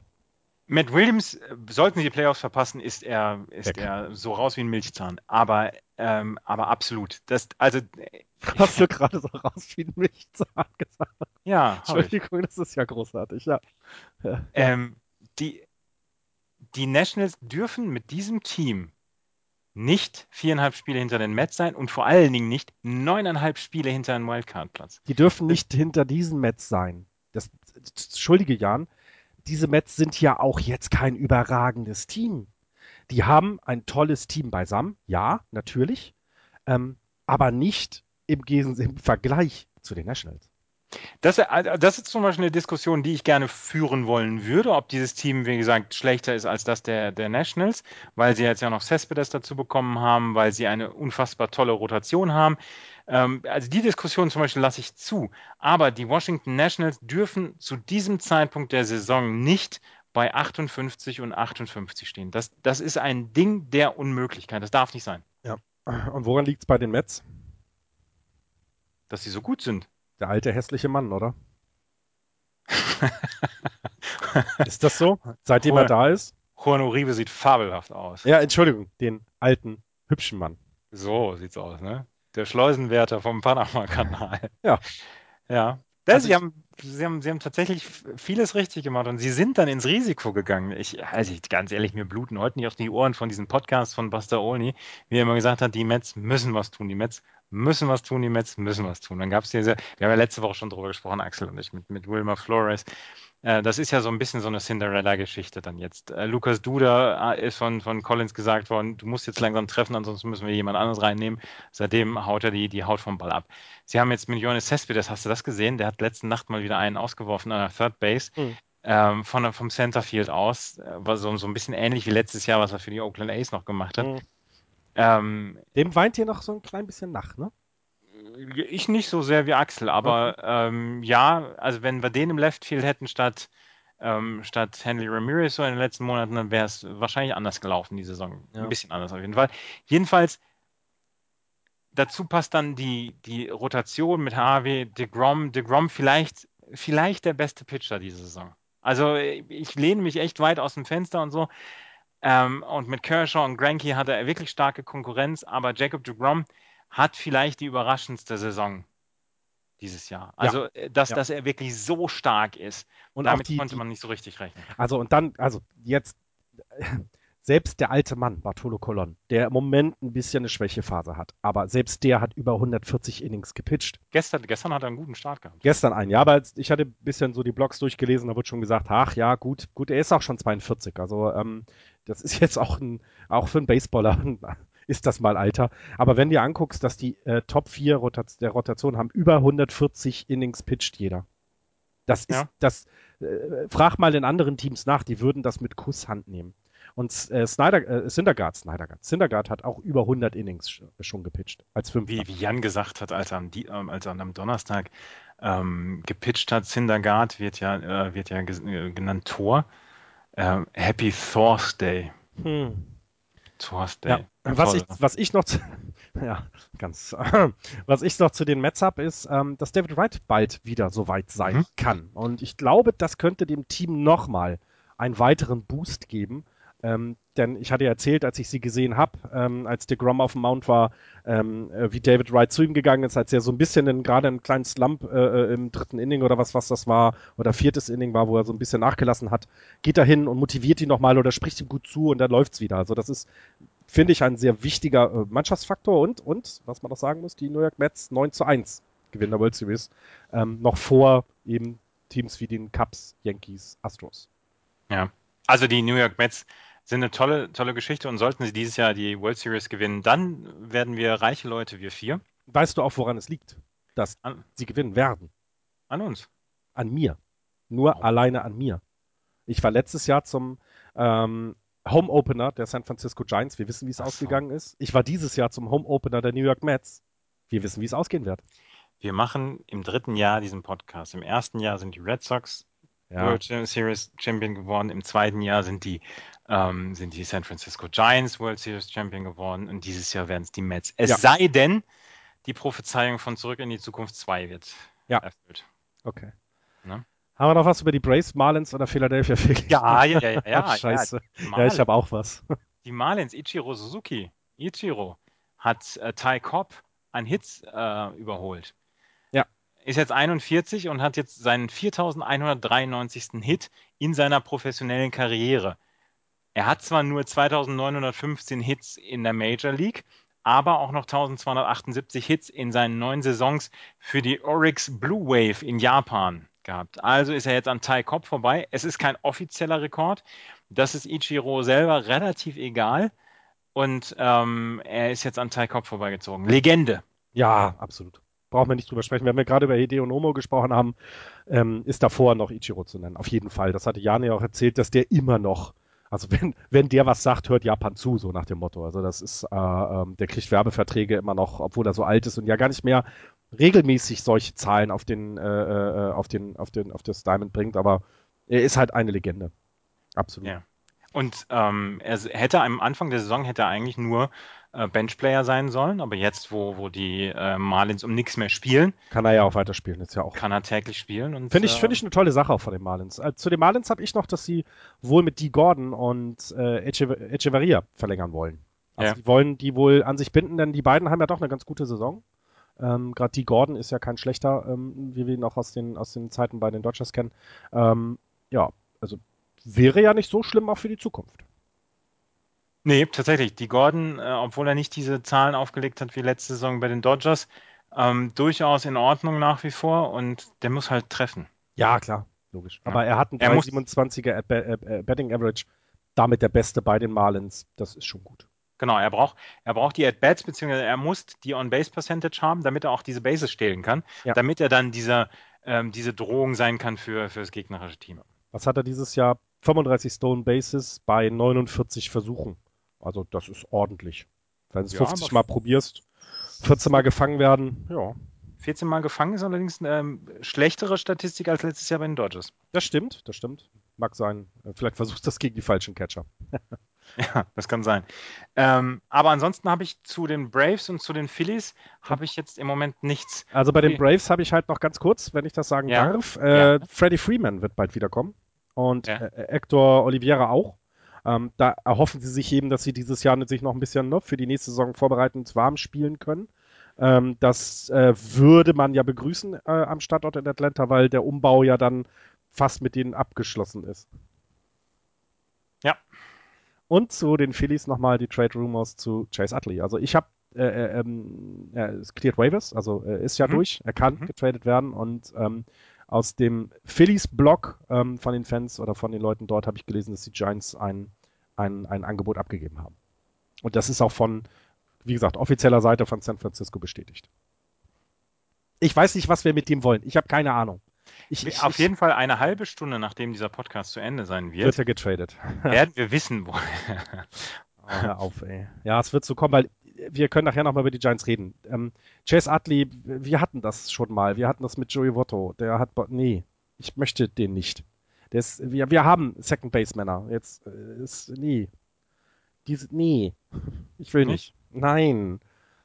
D nein. Ich möchte solche abgehalfterten Leute nicht mehr. Das ist, nee. Und Mike Leake, äh, wir reden ja noch drüber, verletzt, weißt du, da hast du schon mal getradet dieses Jahr, dann ist er verletzt. Ich will das nicht. Ihr habt ja mit Hunter Pence und Buster Pose genug abgehalfterte, ne? Buster ist ja nun nicht abgehalftert.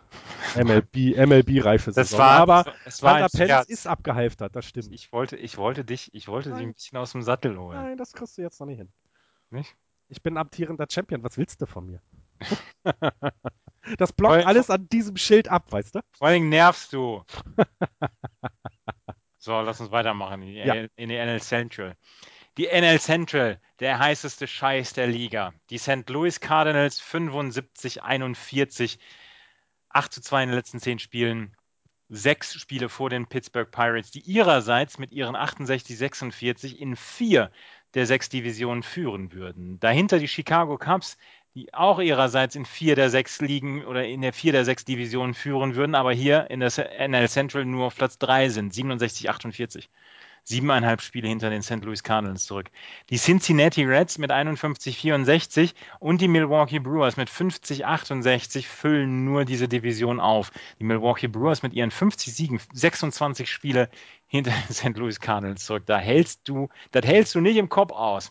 Ah, äh, ich darf, ich, ich weiß, ich weiß, wie sich die Pittsburgh Pirates übrigens fühlen. Ich weiß es. Weil die sind ja auf dem Weg 60 Prozent der Spiele zu gewinnen von 162. Na, und ähm, ich weiß, wie man sich fühlt, äh, wenn man 103 Spiele in der regulären Saison gewinnt und nur Zweiter wird und es noch keine Playoffs gibt und die, die Dodgers mit 104 gewonnenen Spielen in die Playoffs kommen. 1993 noch mit Barry Bonds äh, dabei, äh, Manager Dusty Baker. Das sind also, und das waren äh, Average ähm, 63 Prozent. Also, das, wie, wie sieht das bei den, also, wir reden nicht über die Cardinals bitte, ne? Also müssen wir nicht.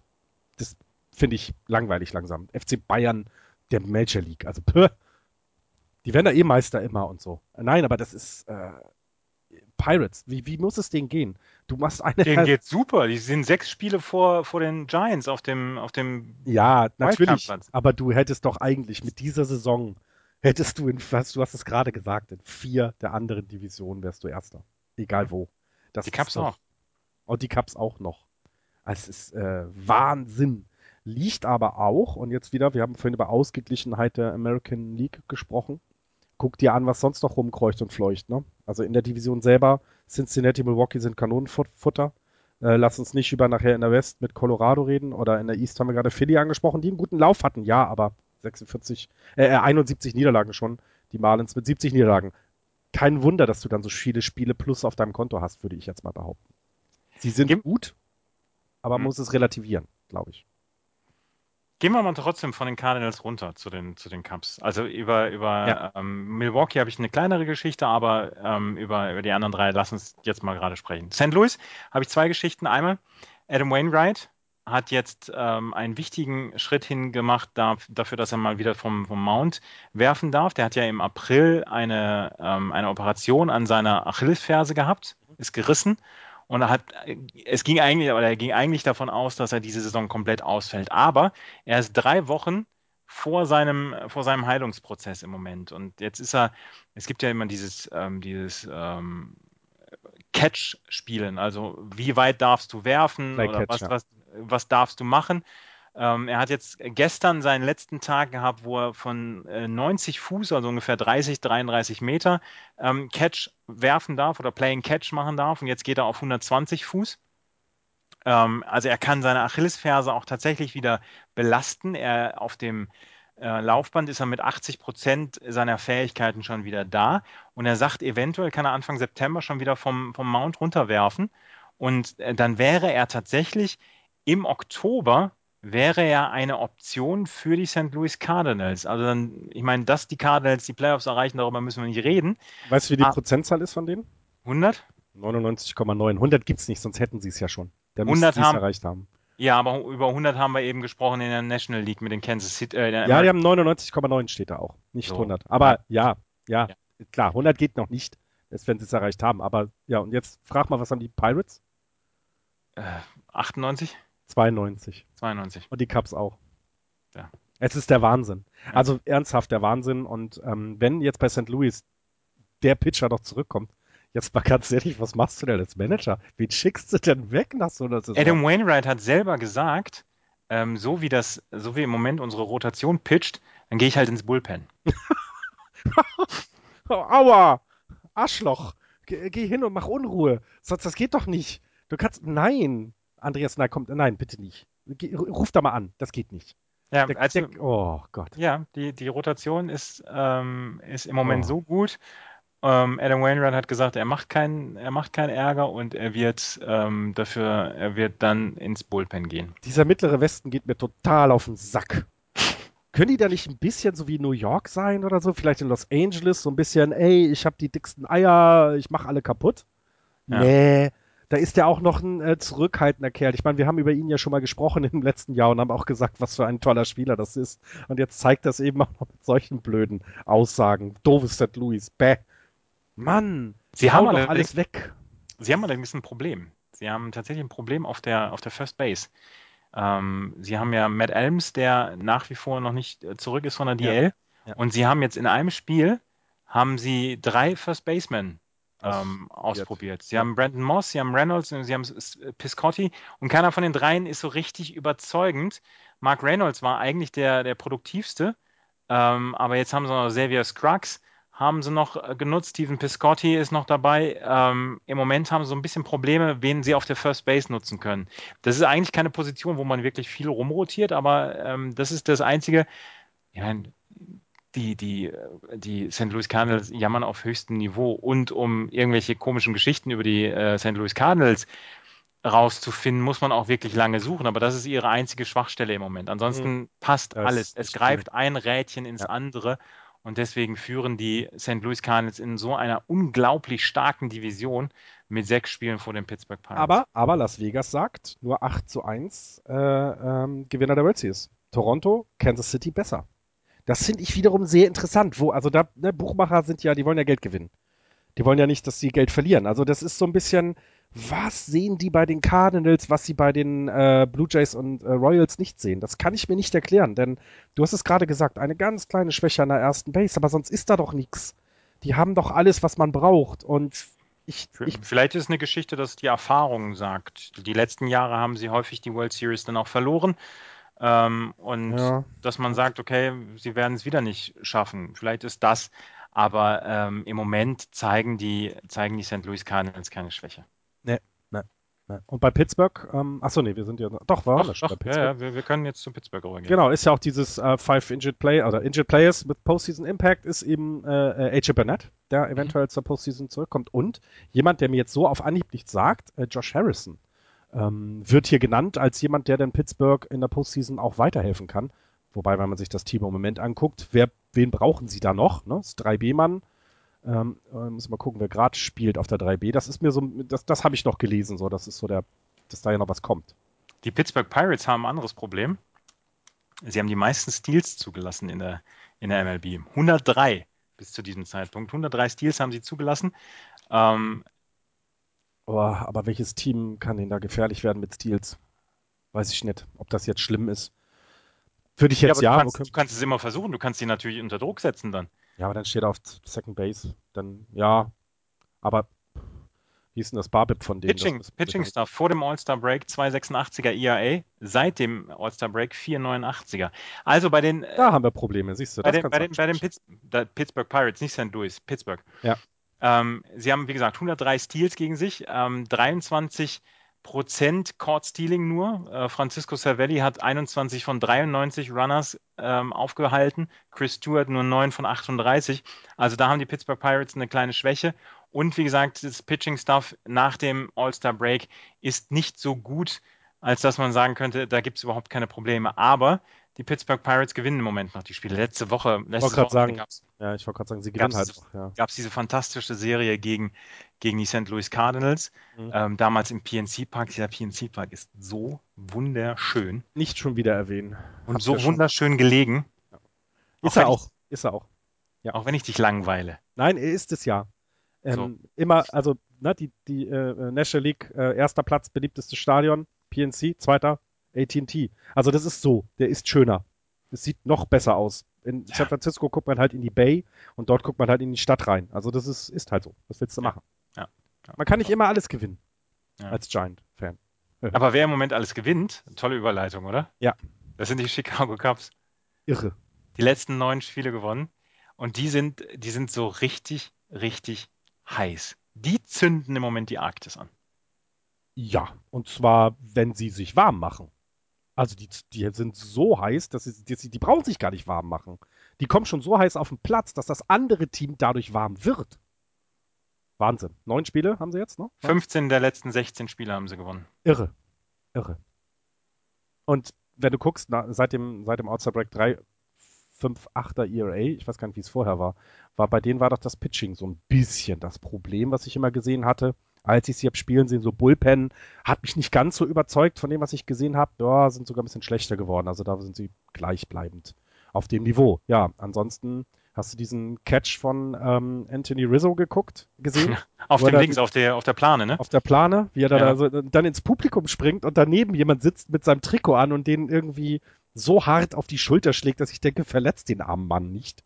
Ja, im Moment läuft tatsächlich alles für die, für die, ähm, für die Chicago Cubs. Ja. Dann hat sich ja Joe Madden überlegt, Mensch, diesen Kyle Schwarber, den muss ich irgendwo im Line-Up unterbringen, wenn mein, äh, mein Hauptcatcher nach wie vor gute Leistungen bringt mit Montero. Ja.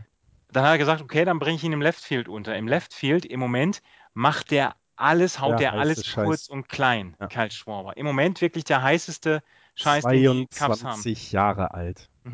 Also wir, Edison- das, das ist auch das, was halt so ein bisschen noch im Weg steht, glaube ich, für dieses Jahr. Ich glaube, das ist so ein bisschen äh, zu, die, das Team ist zu jung.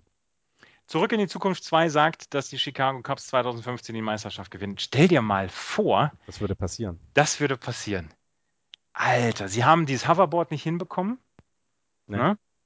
Aber dafür die Cubs die Meisterschaft.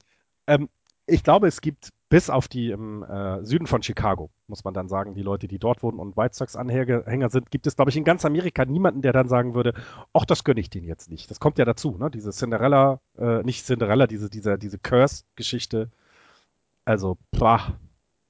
Ich glaube, dann wird sogar hier Dings verziehen. Äh, wie ist er noch? Der Catch, äh, Catching Hell. Ja. Willen. Name Ja. vergessen. Ihr, die Hörer wissen es mittlerweile, was wir meinen, wenn wir das ansprechen.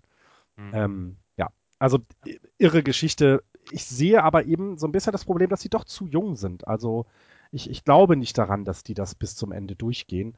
Ähm, es Ja, wäre es- natürlich schön, Es, es wäre es wär eine, es wär eine Riesengeschichte, wenn die Cubs. Aber die Cubs sollen in die, in die Postseason kommen und da die Red Sox nicht in die Postseason kommen werden, werde ich den Cubs die Daumen drücken und natürlich auch den Mets. Aber ähm, ja, die, die National League. Playoffs werden, werden toll. Steve Bartman, genau. Bartman, meine Güte. Liebe Aber- Hörer, entschuldigt. Lustig auch wieder, lustig auch wieder. Ähm, John Lester, haben wir ja schon mal drüber gesprochen, dass er so Probleme hat, zu First Base zu werfen. Hat das Der wieder hat- geschafft? Der hat jetzt zum ersten Mal seit April hat er versucht, zur First Base zu werfen und der Ball ist anderthalb Meter an Anthony Rizzo vorbeigegangen und äh, hat dafür gesorgt, dass dann das, das zweite Base gestohlen wurde. Und ähm, dann hat hier Anthony Rizzo hat ja, hat ja als erstes gesagt, hier, wie weit soll es gehen, schwarze Perle? Und sein Gegenspieler hat gesagt, einmal ums Karree Milchbrötchen. und ähm, John Lester hat hinterher einen Tweet verfasst, hat er gesagt, hier alles super, das Spiel war toll, wenn sich Anthony Rizzo doch wenigstens ein bisschen bewegen würde an der First Base. Und hat das aufs Korn genommen, dass er nicht zur First Base werfen kann. Es ist tatsächlich wohl ähm, unerklärlich, warum John Lester nicht an die First Base werfen kann, warum er überhaupt nicht mehr zu den Bases wirft. Also äh, tatsächlich, er wirft nicht zu den Bases. Und er ist einer der besten Pitcher in den letzten 10, 12 Jahren gewesen Ja. Und schafft es nicht an die First Base zu werfen. Es ist tatsächlich, Ich äh, da, das da bei, muss, war das? War das nicht bei, bei den Giants mal? Ich glaube, Timmy hat das auch eine Zeit lang nicht gemacht. Ähm, hat er da eine Begründung für gegeben? Ich weiß es gar nicht mehr. Manchmal traust du dir das dann einfach nicht mehr zu. Aber das, das gibt's doch nicht. Er wirft, er wirft äh, auf einen Pitcher zu mit 92, 93 Meilen und da äh, trifft er so einen ganz kleinen Kasten, die Strike Zone, trifft er. Und ja. er ist einer der besten Pitcher. Aber sobald er auf die First Base werfen muss, ist fast die gleiche Bewegung. Ja, es ist nicht die gleiche das. Bewegung. Ja, das ist aber genau das. Ja, vielleicht ist es das. Ich weiß es nicht. Äh, ich meine, wir haben wir haben es ja gelernt. Ne? Bei, bei, bei äh, Major League haben wir ja gelernt, dass auch manchmal der Catcher es nicht schafft, wieder zurück zu seinem, zu seinem Pitcher zu werfen und das erst üben muss. Das ist halt manchmal so. Übrigens, das mit der schwarzen Perle war auch ein Zitat ja, aus Major League, ja? Natürlich. So. Nicht, dass hier hinterher heißt hier der, der Tease, der das wissen unsere Hörer. Das Gott sei Dank. Hörer. Gott sei Dank. Was ich jetzt so ein bisschen ansprechen möchte, nochmal bei den, bei, den, bei den Cups, was mir so ein bisschen Sorge macht, ist auch die Anzahl der Innings der Starting Pitcher, wenn man sich das mal anguckt. Keiner, über, keiner unter 120, also Hamilton mit 127 und sonst ist das schon arg viel. Ich weiß nicht, ob das dann vielleicht ein Problem in den ähm, Playoffs geben kann. Nachlassen können sie nicht unbedingt. Sie sind zwar noch im Wildcard-Rennen dabei, sehr fett sogar, sechs oder viereinhalb Spiele vor den Giants. Ähm, aber nach, du darfst, du darfst auch nicht nachlassen. Ne? Also ähm, mhm. ich, ich bin gespannt, ob sich das nicht irgendwann rächt. Denn wenn man sich die anderen Teams anguckt, haben sie eine Fünfer-Rotation, eine regelmäßige. Ne? Das könnte so ein bisschen verhängt, zum Verhängnis werden. Ja. John Lester, drei Pick of Attempts, zwei Errors. er sollte es einfach sein lassen. Er sollte es einfach. Er, weißt du, er ist auch derjenige, der, der, der, der Coach, ne, der Catcher gibt, also der Catcher sieht die Zeichen, dass äh, äh, Pickoff ist, gibt das entsprechende Zeichen an den, an den, äh, an den Pitcher und der schüttelt es immer weg. Der, ja. der einfach nein, nein, nein, nee. nein. Lass es macht es. Ein, ja, nein. lass es einfach lassen. Ja, ja. ich will nicht. Cincinnati habe ich nichts, aber die Milwaukee Brewers gab es heute die Mitteilung. David Denson, meiner Liga, ist ähm, in der Single A, glaube ich. Nee, Rookie Pioneer League, League für die Helena Brewers spielt er ähm, ist der erste Spieler der Major League, der erste aktive Spieler der Major League Baseball, der sich zu seiner Homosexualität bekannt hat. Dann ist es jetzt, dann finde ich, jetzt sollten wir jeden, jedes Mal über die Brewers sprechen und gucken, wie sie ihn einsetzen, weil das finde ich etwas, immer mehr davon, bitte. Mhm. Leider ist es noch eine große News im Jahre 2015. Ja, eben. Ähm, er hat gesagt, dass ähm, das Coming Out von Billy Bean, nicht der Billy Bean von den Oakland A's, sondern der Billy Bean, ähm, der sich letztes Jahr, glaube ich, hat er sich, hat er sich als homosexuell zu seiner Homosexualität bekannt, dass er ihm in vielen Gesprächen gesagt hat, ähm, dass er das machen könnte. Und er hat sich dann äh, gegenüber seinen, ähm, seinen Spieler oder seinen, seinen, Mitspielern hat er sein Coming Out gehabt und die haben ihn wohl bestärkt und haben gesagt, es geht hier ums Spielen, solange du super, oder du spielst super, ähm, wir haben, uh, we've got your back und ähm, dann hat er gesagt, gut, dann wird er es auch öffentlich machen. Und ähm, er ist, wie gesagt, im Moment in der Rookie Pioneer League. Er ist 2013 in der 15. Runde von den Brewers gedraftet worden. Und ähm, jetzt im Moment ähm, spielt er, wie gesagt, bei den Helena Brewers. Muss ich nicht mehr zu sagen. Ich finde, es sollte keine Neuigkeit sein. Dass es eine ist, ist schade. Äh, wenn die Teammates und auch die ganze Organisation jetzt sagt, so, ist uns doch egal, wir gucken einfach, wie du dich entwickelst, äh, baseballtechnisch und nicht, was deine sexuelle Ausrichtung angeht, ähm, umso besser. Also genau. lass uns, und das in dem Sport in America's Sport. Ne? Also, ja. Ja. das finde ja. ich dann gut. Und dann sollen sie ihn irgendwann hochziehen, wenn er gut genug ist. Wenn er nicht gut genug ist, ist es leider so, aber nicht, weil er homosexuell ist, sondern einfach, weil genau. er weil genau. er nicht Baseball spielen kann. Und das können auch Heterosexuelle nicht. Genau, so. und, das soll, und das, genau das sollte das Einzige sein, weswegen dieser Mensch bewertet wird, ob er Baseball spielen kann oder ob er nicht Baseball spielen kann. Genau. Zu den Brewers habe ich nur, dass irgendwie was besonders sein soll, dass die Ga äh, dass Matt Gaza äh, auf dem Weg ist. Matt Gaza? Heißt der Matt Gaza? Mhm. Ja, müsste er doch sein, na klar. Mhm. Auch ein guter Pitcher mal gewesen, ne? mal gewesen, ja. Ja, äh, auf dem Weg ist wieder 20 Spiele zu verlieren. Ja. Hei, hei, hei. Der war vor zwei oder drei Jahren, war zur, ich glaube, zu unserer ersten Trade Deadline. War der, genau, das, genau, da war er das, war der heiße Scheiß, ne? Genau, war er, ja. war er der wichtigste Pitcher auf der, äh, auf dem Transfer oder Trade Deadline. Ja. Ja. Nee. Gehen also wir weiter? Ne ja, so. weiß ich nicht. Die National League West ist so uninteressant. Ja, nee. In der National League West die Dodgers 66 und 51 auf Platz 1. Dahinter die San Francisco Giants 63, 53, zweieinhalb Spiele zurück. Dahinter die Arizona Diamondbacks 57 und 58, acht Spiele schon zurück, zehn Spiele hinter dem Wildcard-Platz. Die San Diego Padres Slow Clap 56, 61. Dahinter dann noch die Colorado Rockies mit 47 und 68. 18 Spiele zurück. San Diego, Colorado, Arizona schon komplett raus aus dem Geschehen. Es geht eigentlich nur noch um die Dodgers und um die San Francisco Giants. Boah, ne. noch nicht mal mehr. Würde nicht mal mehr um die Giants? Ich, du hast es, du hast es ja so mit viel Häme angesprochen in unserem. Hab ich überhaupt nicht. Weißt du, ja, du hast geschrieben, weißt du, wer noch schlechter, ne, wenn du schon so anfängst. Nee, ähm, ich, äh, ich glaube, dieses Jahr sind die Cubs und Pirates, was die Wildcard angeht, zu stark. Und die Giants werden es nicht schaffen. Aber sie sind nur zweieinhalb Spiele hinter den Dodgers zurück. Die Dodgers, ja, sind aber irgendwie konstanter dann, als es die Giants sind. Wir, ihr habt das letztes, letzte Woche ja gut angesprochen. Ähm, das Problem ist, dass, die, die, dass der August den Giants auch wirklich nicht entgegenkommt. Die spielen nur gegen Teams, die Postseason äh, Playoffs spielen werden oder wollen. Alter, das Schedule ist, ist der Hammer. Ist furchtbar für die Giants. Und das, also wer das sich ausgedacht hat, gehört auch erschlagen. Also das, nee, wirklich, du kannst nicht, und vor allen Dingen auch mit den Off-Days, ne? Du hast ganz merkwürdig zusammengelegte Off-Days. Du hast teilweise äh, Abendspiele, in denen du dann äh, los musst, weil du am nächsten Tag ein Frühspiel hast. Also das, das ist Wahnsinn. Und das wird an der Substanz zehren. Die Substanz ist eben nicht da wie bei anderen Teams, wie zum Beispiel bei den Dodgers, die so etwas viel besser äh, kompensieren können. Deswegen, ich meine, die Giants stehen jetzt bei einer Playoff Probability bei 28 Prozent. Und ich, das also, ist auch realistisch. Halt mir nochmal fest, das Schedule oder die, die, nächsten, die nächsten Serien für die Giants im August jetzt noch. Also Washington heute noch ein Spiel, dann St. Louis, dann Pittsburgh, dann die Cubs, dann die St. Louis Cardinals wieder und dann die Dodgers. Und sollten die, die, die Giants dann noch in Postseason Contention sein, dann haben sie im September nur noch einmal die Dodgers als Playoff-Contender, den sie als Gegner haben. Dann wird das Schedule leichter, aber durch diesen August müssen sie durch. Und das ist echt eine hohe Hürde. Ja, das. Äh, ich, es wird sich jetzt daran entscheiden. Also sie, sie spielen im Moment gegen diese, also die letzten zehn Spiele waren schon gegen die starken Teams ein 500er Ball. Das beruhigt mich etwas. Aber mit dem 500er Ball holst du erstmal nichts auf. Ne? Du holst keine, mhm. ähm, du, du wirst nicht besser ähm, als die Dodgers. Ähm, du hast eben noch die Serie gegen die Dodgers und die musst, du musst jetzt also dranbleiben. Und wenn du eine Chance haben möchtest, gegen die Dodgers gewinnen, die äh, Statistik gegen die Dodgers sieht dieses Jahr sehr gut aus. Da haben die Giants sich sehr gut geschlagen bisher. Ähm, da besteht noch leise Hoffnung. Aber ich, ähm, ich, ich weiß auch jetzt, warum denn die, die, die, die Fran äh, Franchise sagt, ja, Chase Utley könnte uns ja helfen. Ne? Offensive ist halt nicht gut im Moment. Da müsste man eventuell mal was tun. Aber ach, nee, ich, ich glaube, es ist leider zu weit weg. Und die, die Cubs und die Pirates müssten ja wahnsinnig einbrechen, damit die Giants daran kommen, denn die sind auch in den letzten zehn Spielen mit einer positiven und sehr positiven Bilanz, was die Cubs angeht. Und die Pirates ja auch noch mit 7-3. Also ich sehe es nicht ganz so.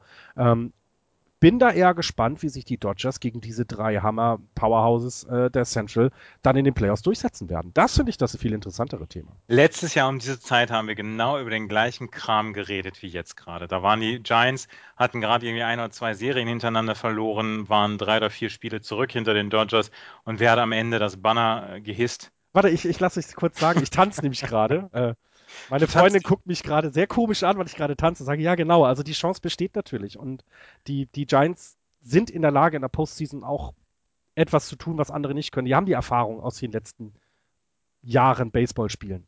Das ist mhm. halt so. Das ist, glaube ich, auch etwas, was vielen anderen Angst macht. Nicht, dass die Spieler da so besonders sind, sondern eben dieses, hey, die haben den Scheiß schon mal durchgemacht. Und zwar eben als letzter, also Wildcard-Teilnehmer und als Division-Sieger. Also das, äh, die, die, die können das. Mhm. Ähm, der Waldorfschüler Florian Neumann tanzt den Namen seines Teams. Ja, so ungefähr kannst du dir das vorstellen. Sieht, sah, sah nicht so schlecht aus. Mhm. Die Dodgers haben Probleme mit ihrem Bullpen. Die Dodgers haben nicht nur Probleme mit ihrem Bullpen. 6,99er ERA seit dem All-Star-Break. Insgesamt über die Saison 4,16er. Das erste oder das schlechteste Team, äh, was dem Bullpen ERA angeht, was nicht im Coors Field seine Heimspiele austrägt. ja. Coors Field sind die Colorado Rockies. Ja. Da kann ich selbst, na egal.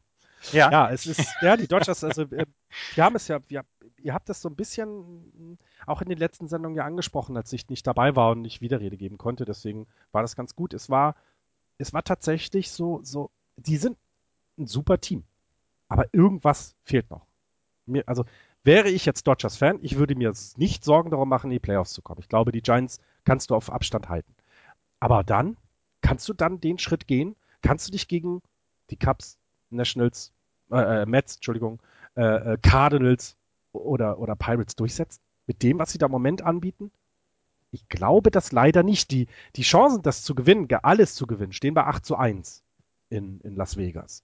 Also noch vor den Mets und noch vor den Cubs und auch vor den Pirates. Aber ich, ich traue es ihnen einfach nicht zu. Und das hat jetzt nichts mit meiner Abneigung gegen dieses Team zu tun, sondern ich, ich, mir fehlt irgendwas. Sag mir mal, was fehlt mir denn? Ich, ich, ich kann es dir ja. tatsächlich auch nicht, ich kann es dir tatsächlich auch nicht sagen, so richtig, weil ähm, das ist ein bisschen ähnlich wie das andere Team dort, wie die Anaheim Angels.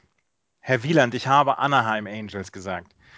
ähm, sie haben, sie haben die beiden besten Pitcher der Major League vielleicht, mit Jake Kershaw und Zach Greinke. 200 Strikeouts wieder. Ja, aber danach haben sie niemanden, der, ähm, der dann Kendall Jensen als Closer das Ding übergeben kann, damit der es dann ausmacht. Es das, fehlt also, es fehlt ein dritter Mann, ne? Genau, das, das ist vielleicht das, äh, was ihnen noch fehlt. Ansonsten haben sie eine fantastische Offensive mit, mit Jock Peterson, mit Adrian Gonzalez. Ähm, sie haben Andrew Ethier, Yassiel Puig natürlich auch noch, der aber nicht so gut ist dieses Jahr. Jasmani Grandal würde ich gerne nochmal ansprechen. Jasmani Grandal, genau. Sie haben die Offensive also nicht so gut wie in den letzten Jahren. Ich, ich weiß nicht, was dir fehlt. Also sie haben eigentlich alles beisammen. Ja, finde ich eben auch. Und ähm, also äh, Kershaw wieder 200 Strikeouts-Saison. Ähm, damit die wievielte in Folge? Ich hatte das irgendwo aufgeschrieben, ist gerade verloren gegangen.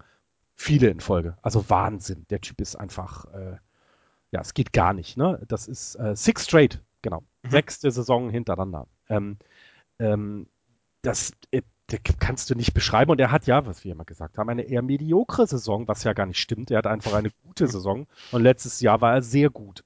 Ähm, irre. Ähm, Jaspati Grandal gerade angesprochen. Ähm, Beyond the Box Scores, ein Blog bei SB Nation, hat irgendwie angesprochen, dass es das, das ist mit einer der most valuable Players bei denen ist, der sich sehr, sehr gut entwickelt hat auf seiner Catcher-Position. Ähm, dazu beiträgt, dass die Dodgers da eben äh, noch tiefer und stärker und besser geworden sind. Letztes Jahr war es da, glaube ich, arg schwach, was das, äh, was die offensive Performance angeht. Ähm, ja, und dann gibt es aber wiederum Schlagzeilen bei den Dodgers, die ich gelesen, die ich lesen musste, äh, äh, liebe Fans da von diesem komischen blauen Verein. Äh, Yasel Puig war wohl ganz kurz auf den Waivers. Ja, aber das, das passiert ja mit vielen Spielern.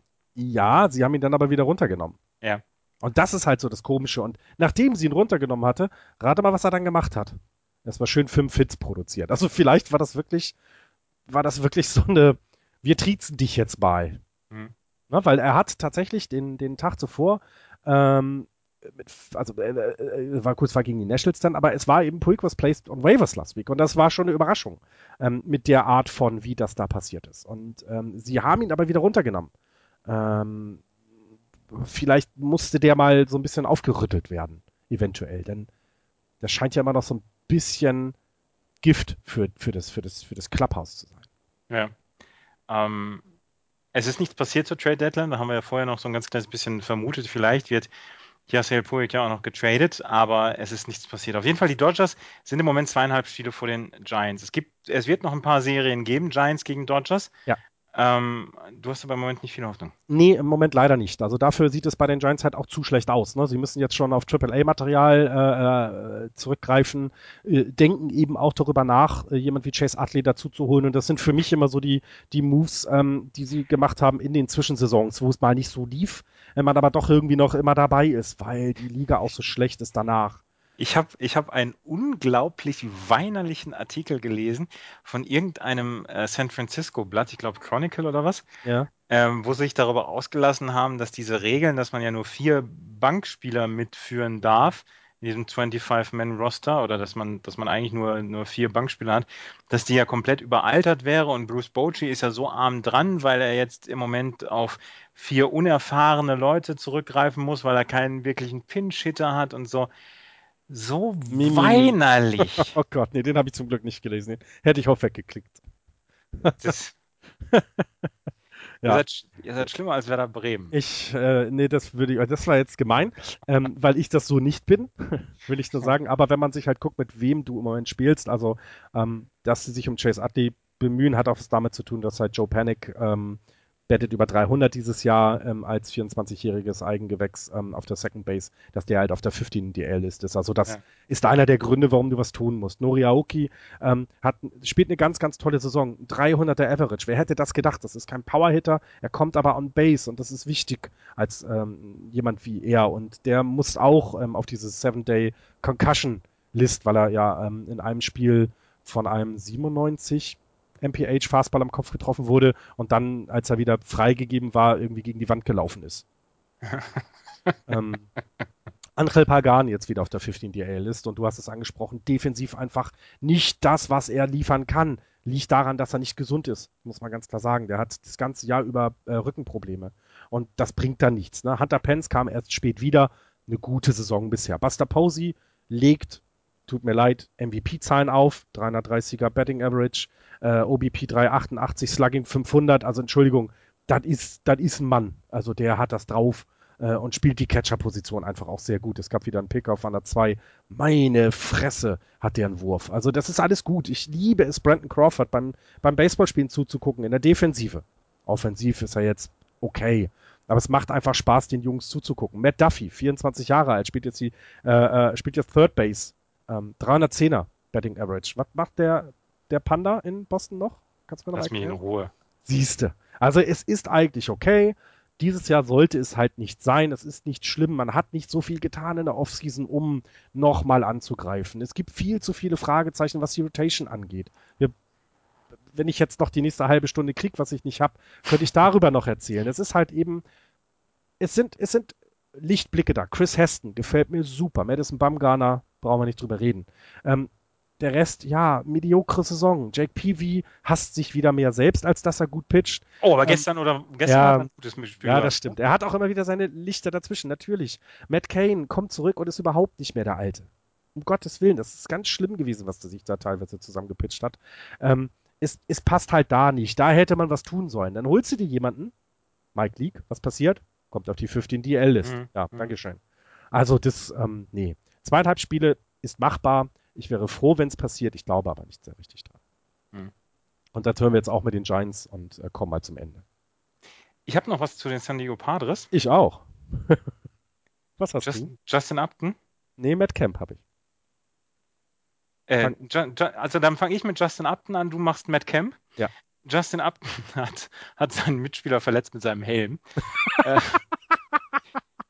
äh, also achtes Inning gegen die Rockies. 7 äh, zu 5 haben sie am Ende gewonnen, aber er hat im achten Inning hat er einen Rundown verloren, als er gepennt hat an der Second Base. Ähm, wollte, wollte äh, Third Base stehlen und dann ist er, ist er gefangen worden dabei. Und dann wollte er im Duckout wollte er seinen Helm auf den Boden werfen, aber den hat er nicht rechtzeitig losgelassen. Und dann hat der nämlich Jonda Alonso am Kopf getroffen, der Helm. Jonda Alonso ist total, total sauer abgedampft, wurde dann wegen, äh, wurde dann auf Gehirnerschütterung getestet. aber ist, äh, ähm, er wird heute nochmal untersucht, aber es scheint wohl ganz gut gelaufen zu sein. Und Justin Upton war untröstlich hinterher, hat gesagt, das darf nicht passieren. Aber ja, dämlich. Wenn du seinen Helm wirfst, dann muss er aber auch sitzen. Ja. Ne? Und das ja. auf dem Boden. Ja. Und du hast zu Matt Kemp eine schöne Geschichte. Ja, eine schöne Geschichte. Hit for the first cycle ever for the San Francisco, äh, San Diego Padres.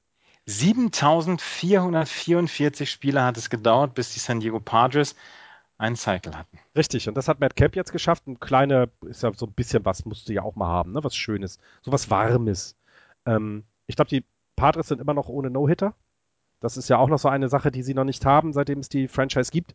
Ähm, und zum Glück, und das muss man dann auch sagen, die Rocky, äh, haben dann auch gegen die Rockies gewonnen, als er den Cycle geschlagen hat. Also es war nicht umsonst, lieber Matt Camp. Es war nicht umsonst. Aber ein Team, was zum Beispiel auch Tony Gwynn hatte, ja. ähm, noch nie einen Cycle geschlagen und äh, er wurde an der Third Base gratuliert. Schön, das war der erste Cycle und er sagte, ja, war tatsächlich mein erster Cycle. Nee, für, die gesamte, für das gesamte Team war es der erste Cycle. Ja. 7444 Spiele. Irre. Ne? Vorher hatten die, ähm, hatten die Padres 361 Situationen, wo sie nur einen Hit von einem Cycle ähm, entfernt waren. 258 davon sind daran gescheitert, dass, der, dass das Triple nicht zustande gekommen ist. Ja, ist in dem Ballpark aber eigentlich auch leicht. Was? Das ist ja ein. Ähm, ein hitterfreundlicher Ballpark. Nee, hitterfreundlich nicht. Das meine ich nicht. Das ist er definitiv nicht, weil er sehr weitläufig ist. Aber gerade bei weitläufigen Ballparks hast du ja eher die Chance, mal einen Triple zu bekommen, wenn ja. du die Ball in die richtige Ecke haust. Ähm, deswegen ist das verwunderlich, aber jetzt haben sie es geschafft. Herzlichen Glückwunsch, Matt, Matt, Camp. Ich mag den Typen überhaupt nicht. Durfte ihn auch schon mal bepöbeln live im Stadion, hat mir sehr gut getan. Ähm, aber da muss man gratulieren. Etwas, was Tony Gwynn nicht geschafft hat, schaffst du. Glückwunsch. Mhm. Noch eine kleine Geschichte zu den Arizona Diamondbacks. Markus Solbach, der Single A äh, gepitcht hat im Farmteam der Arizona Diamondbacks, ähm, ist befördert worden in die High A. Sehr äh, schön. Dort wird er für die Visalia Rawhide pitchen. Und äh, haben, im Moment, haben wir beide nicht Solbach auch gesehen? Der, bei, ähm, bei ja, wir haben ihn bei der gesehen. gesehen ja. Ne? Ja, ja, guck mal. Ähm, er hat bei den Kane County Cougars gepitcht hat einen 9-4er Bilanz, ERA von 2,88 in 20 Starts, äh, 121 ein Drittel Innings, 56 Strikeouts, 30 Walks. Und ähm, jetzt, wie gesagt, ist er in die High A befördert worden. Herzlichen Glückwunsch. Freut mich. Und wo wir bei Markus Solbach sind, sind wir jetzt am Ende der MLB ja. angelangt. Aber gerade noch äh, Geschichte aus der Bundesliga. Zwei von vier Serien der Playoffs sind dem Regen zum Opfer gefallen heute. Mhm. Äh, Bonn gegen Mainz und Solingen gegen Hamm muss nächste Woche nachgeholt werden. Da sind die, ähm, ist die Baseball-Bundesliga jetzt so ein ganz kleines bisschen in Verzug geraten. Aber in Solingen, ich habe Bilder gesehen, da war so gar kein Baseball möglich. Äh, ich habe es, ähm, Bonn habe ich glaube ich gesehen oder was war's? Ich weiß gar nicht. Ja, ja. Oder was das gleiche Bild sogar? Ja, ist leider nicht möglich gewesen. Hat aber dann den Charme, dass man natürlich noch äh, sein Team vielleicht noch mal, doch nochmal sehen kann nächstes Wochenende. Ja, Ansonsten wäre es das von meiner Seite aus. Ich habe, du hast nichts zu den Magdeburg Purpicks heute? Die Purpicks, da, da, muss ich jetzt, äh, während du eine Überleitung findest, muss ich jetzt noch gerade was zu den Purpicks raussuchen. Äh, ja, wir suchen ja jede Woche was zu den Purpicks raus. Nein, das stimmt ja gar nicht. Aber es ist halt, es, das Team ist uns ans, Her ans Herz gewachsen. Äh, wir hoffen ja auch immer noch mal auf äh, Rückmeldung seitens des Teams, dass sie das auch hören. Ähm, aber naja, ähm, leider sie tun sie es nicht. Von heute habe ich noch nichts.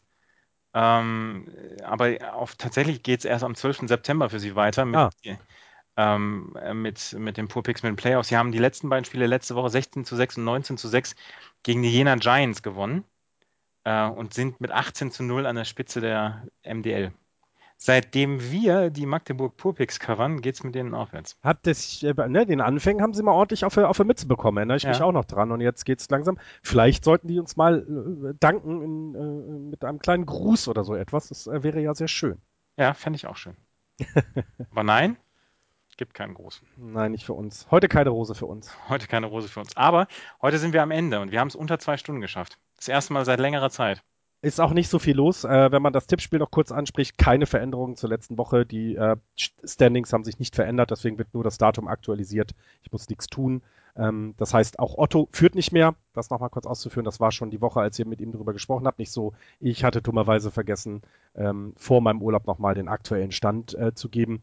Ähm, Otto ist also nicht mehr der beste Tipper im Baseball, sondern ich habe jetzt den Namen nicht parat. Es ist jemand anders und schade für ihn.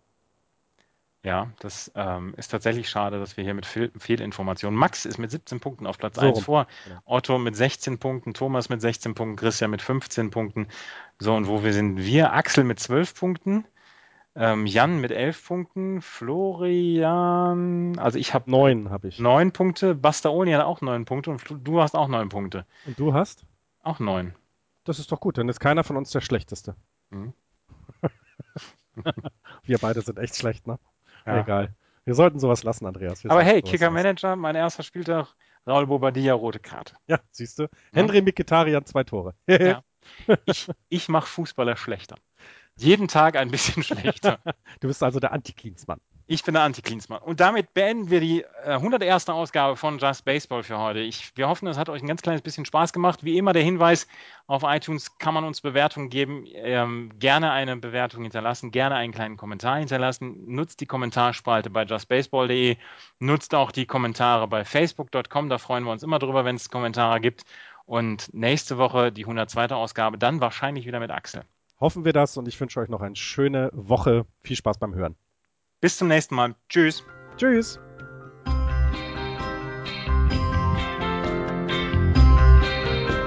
Das war Just Baseball. Ihr findet uns auf justbaseball.de, bei Facebook, bei Twitter und natürlich bei iTunes.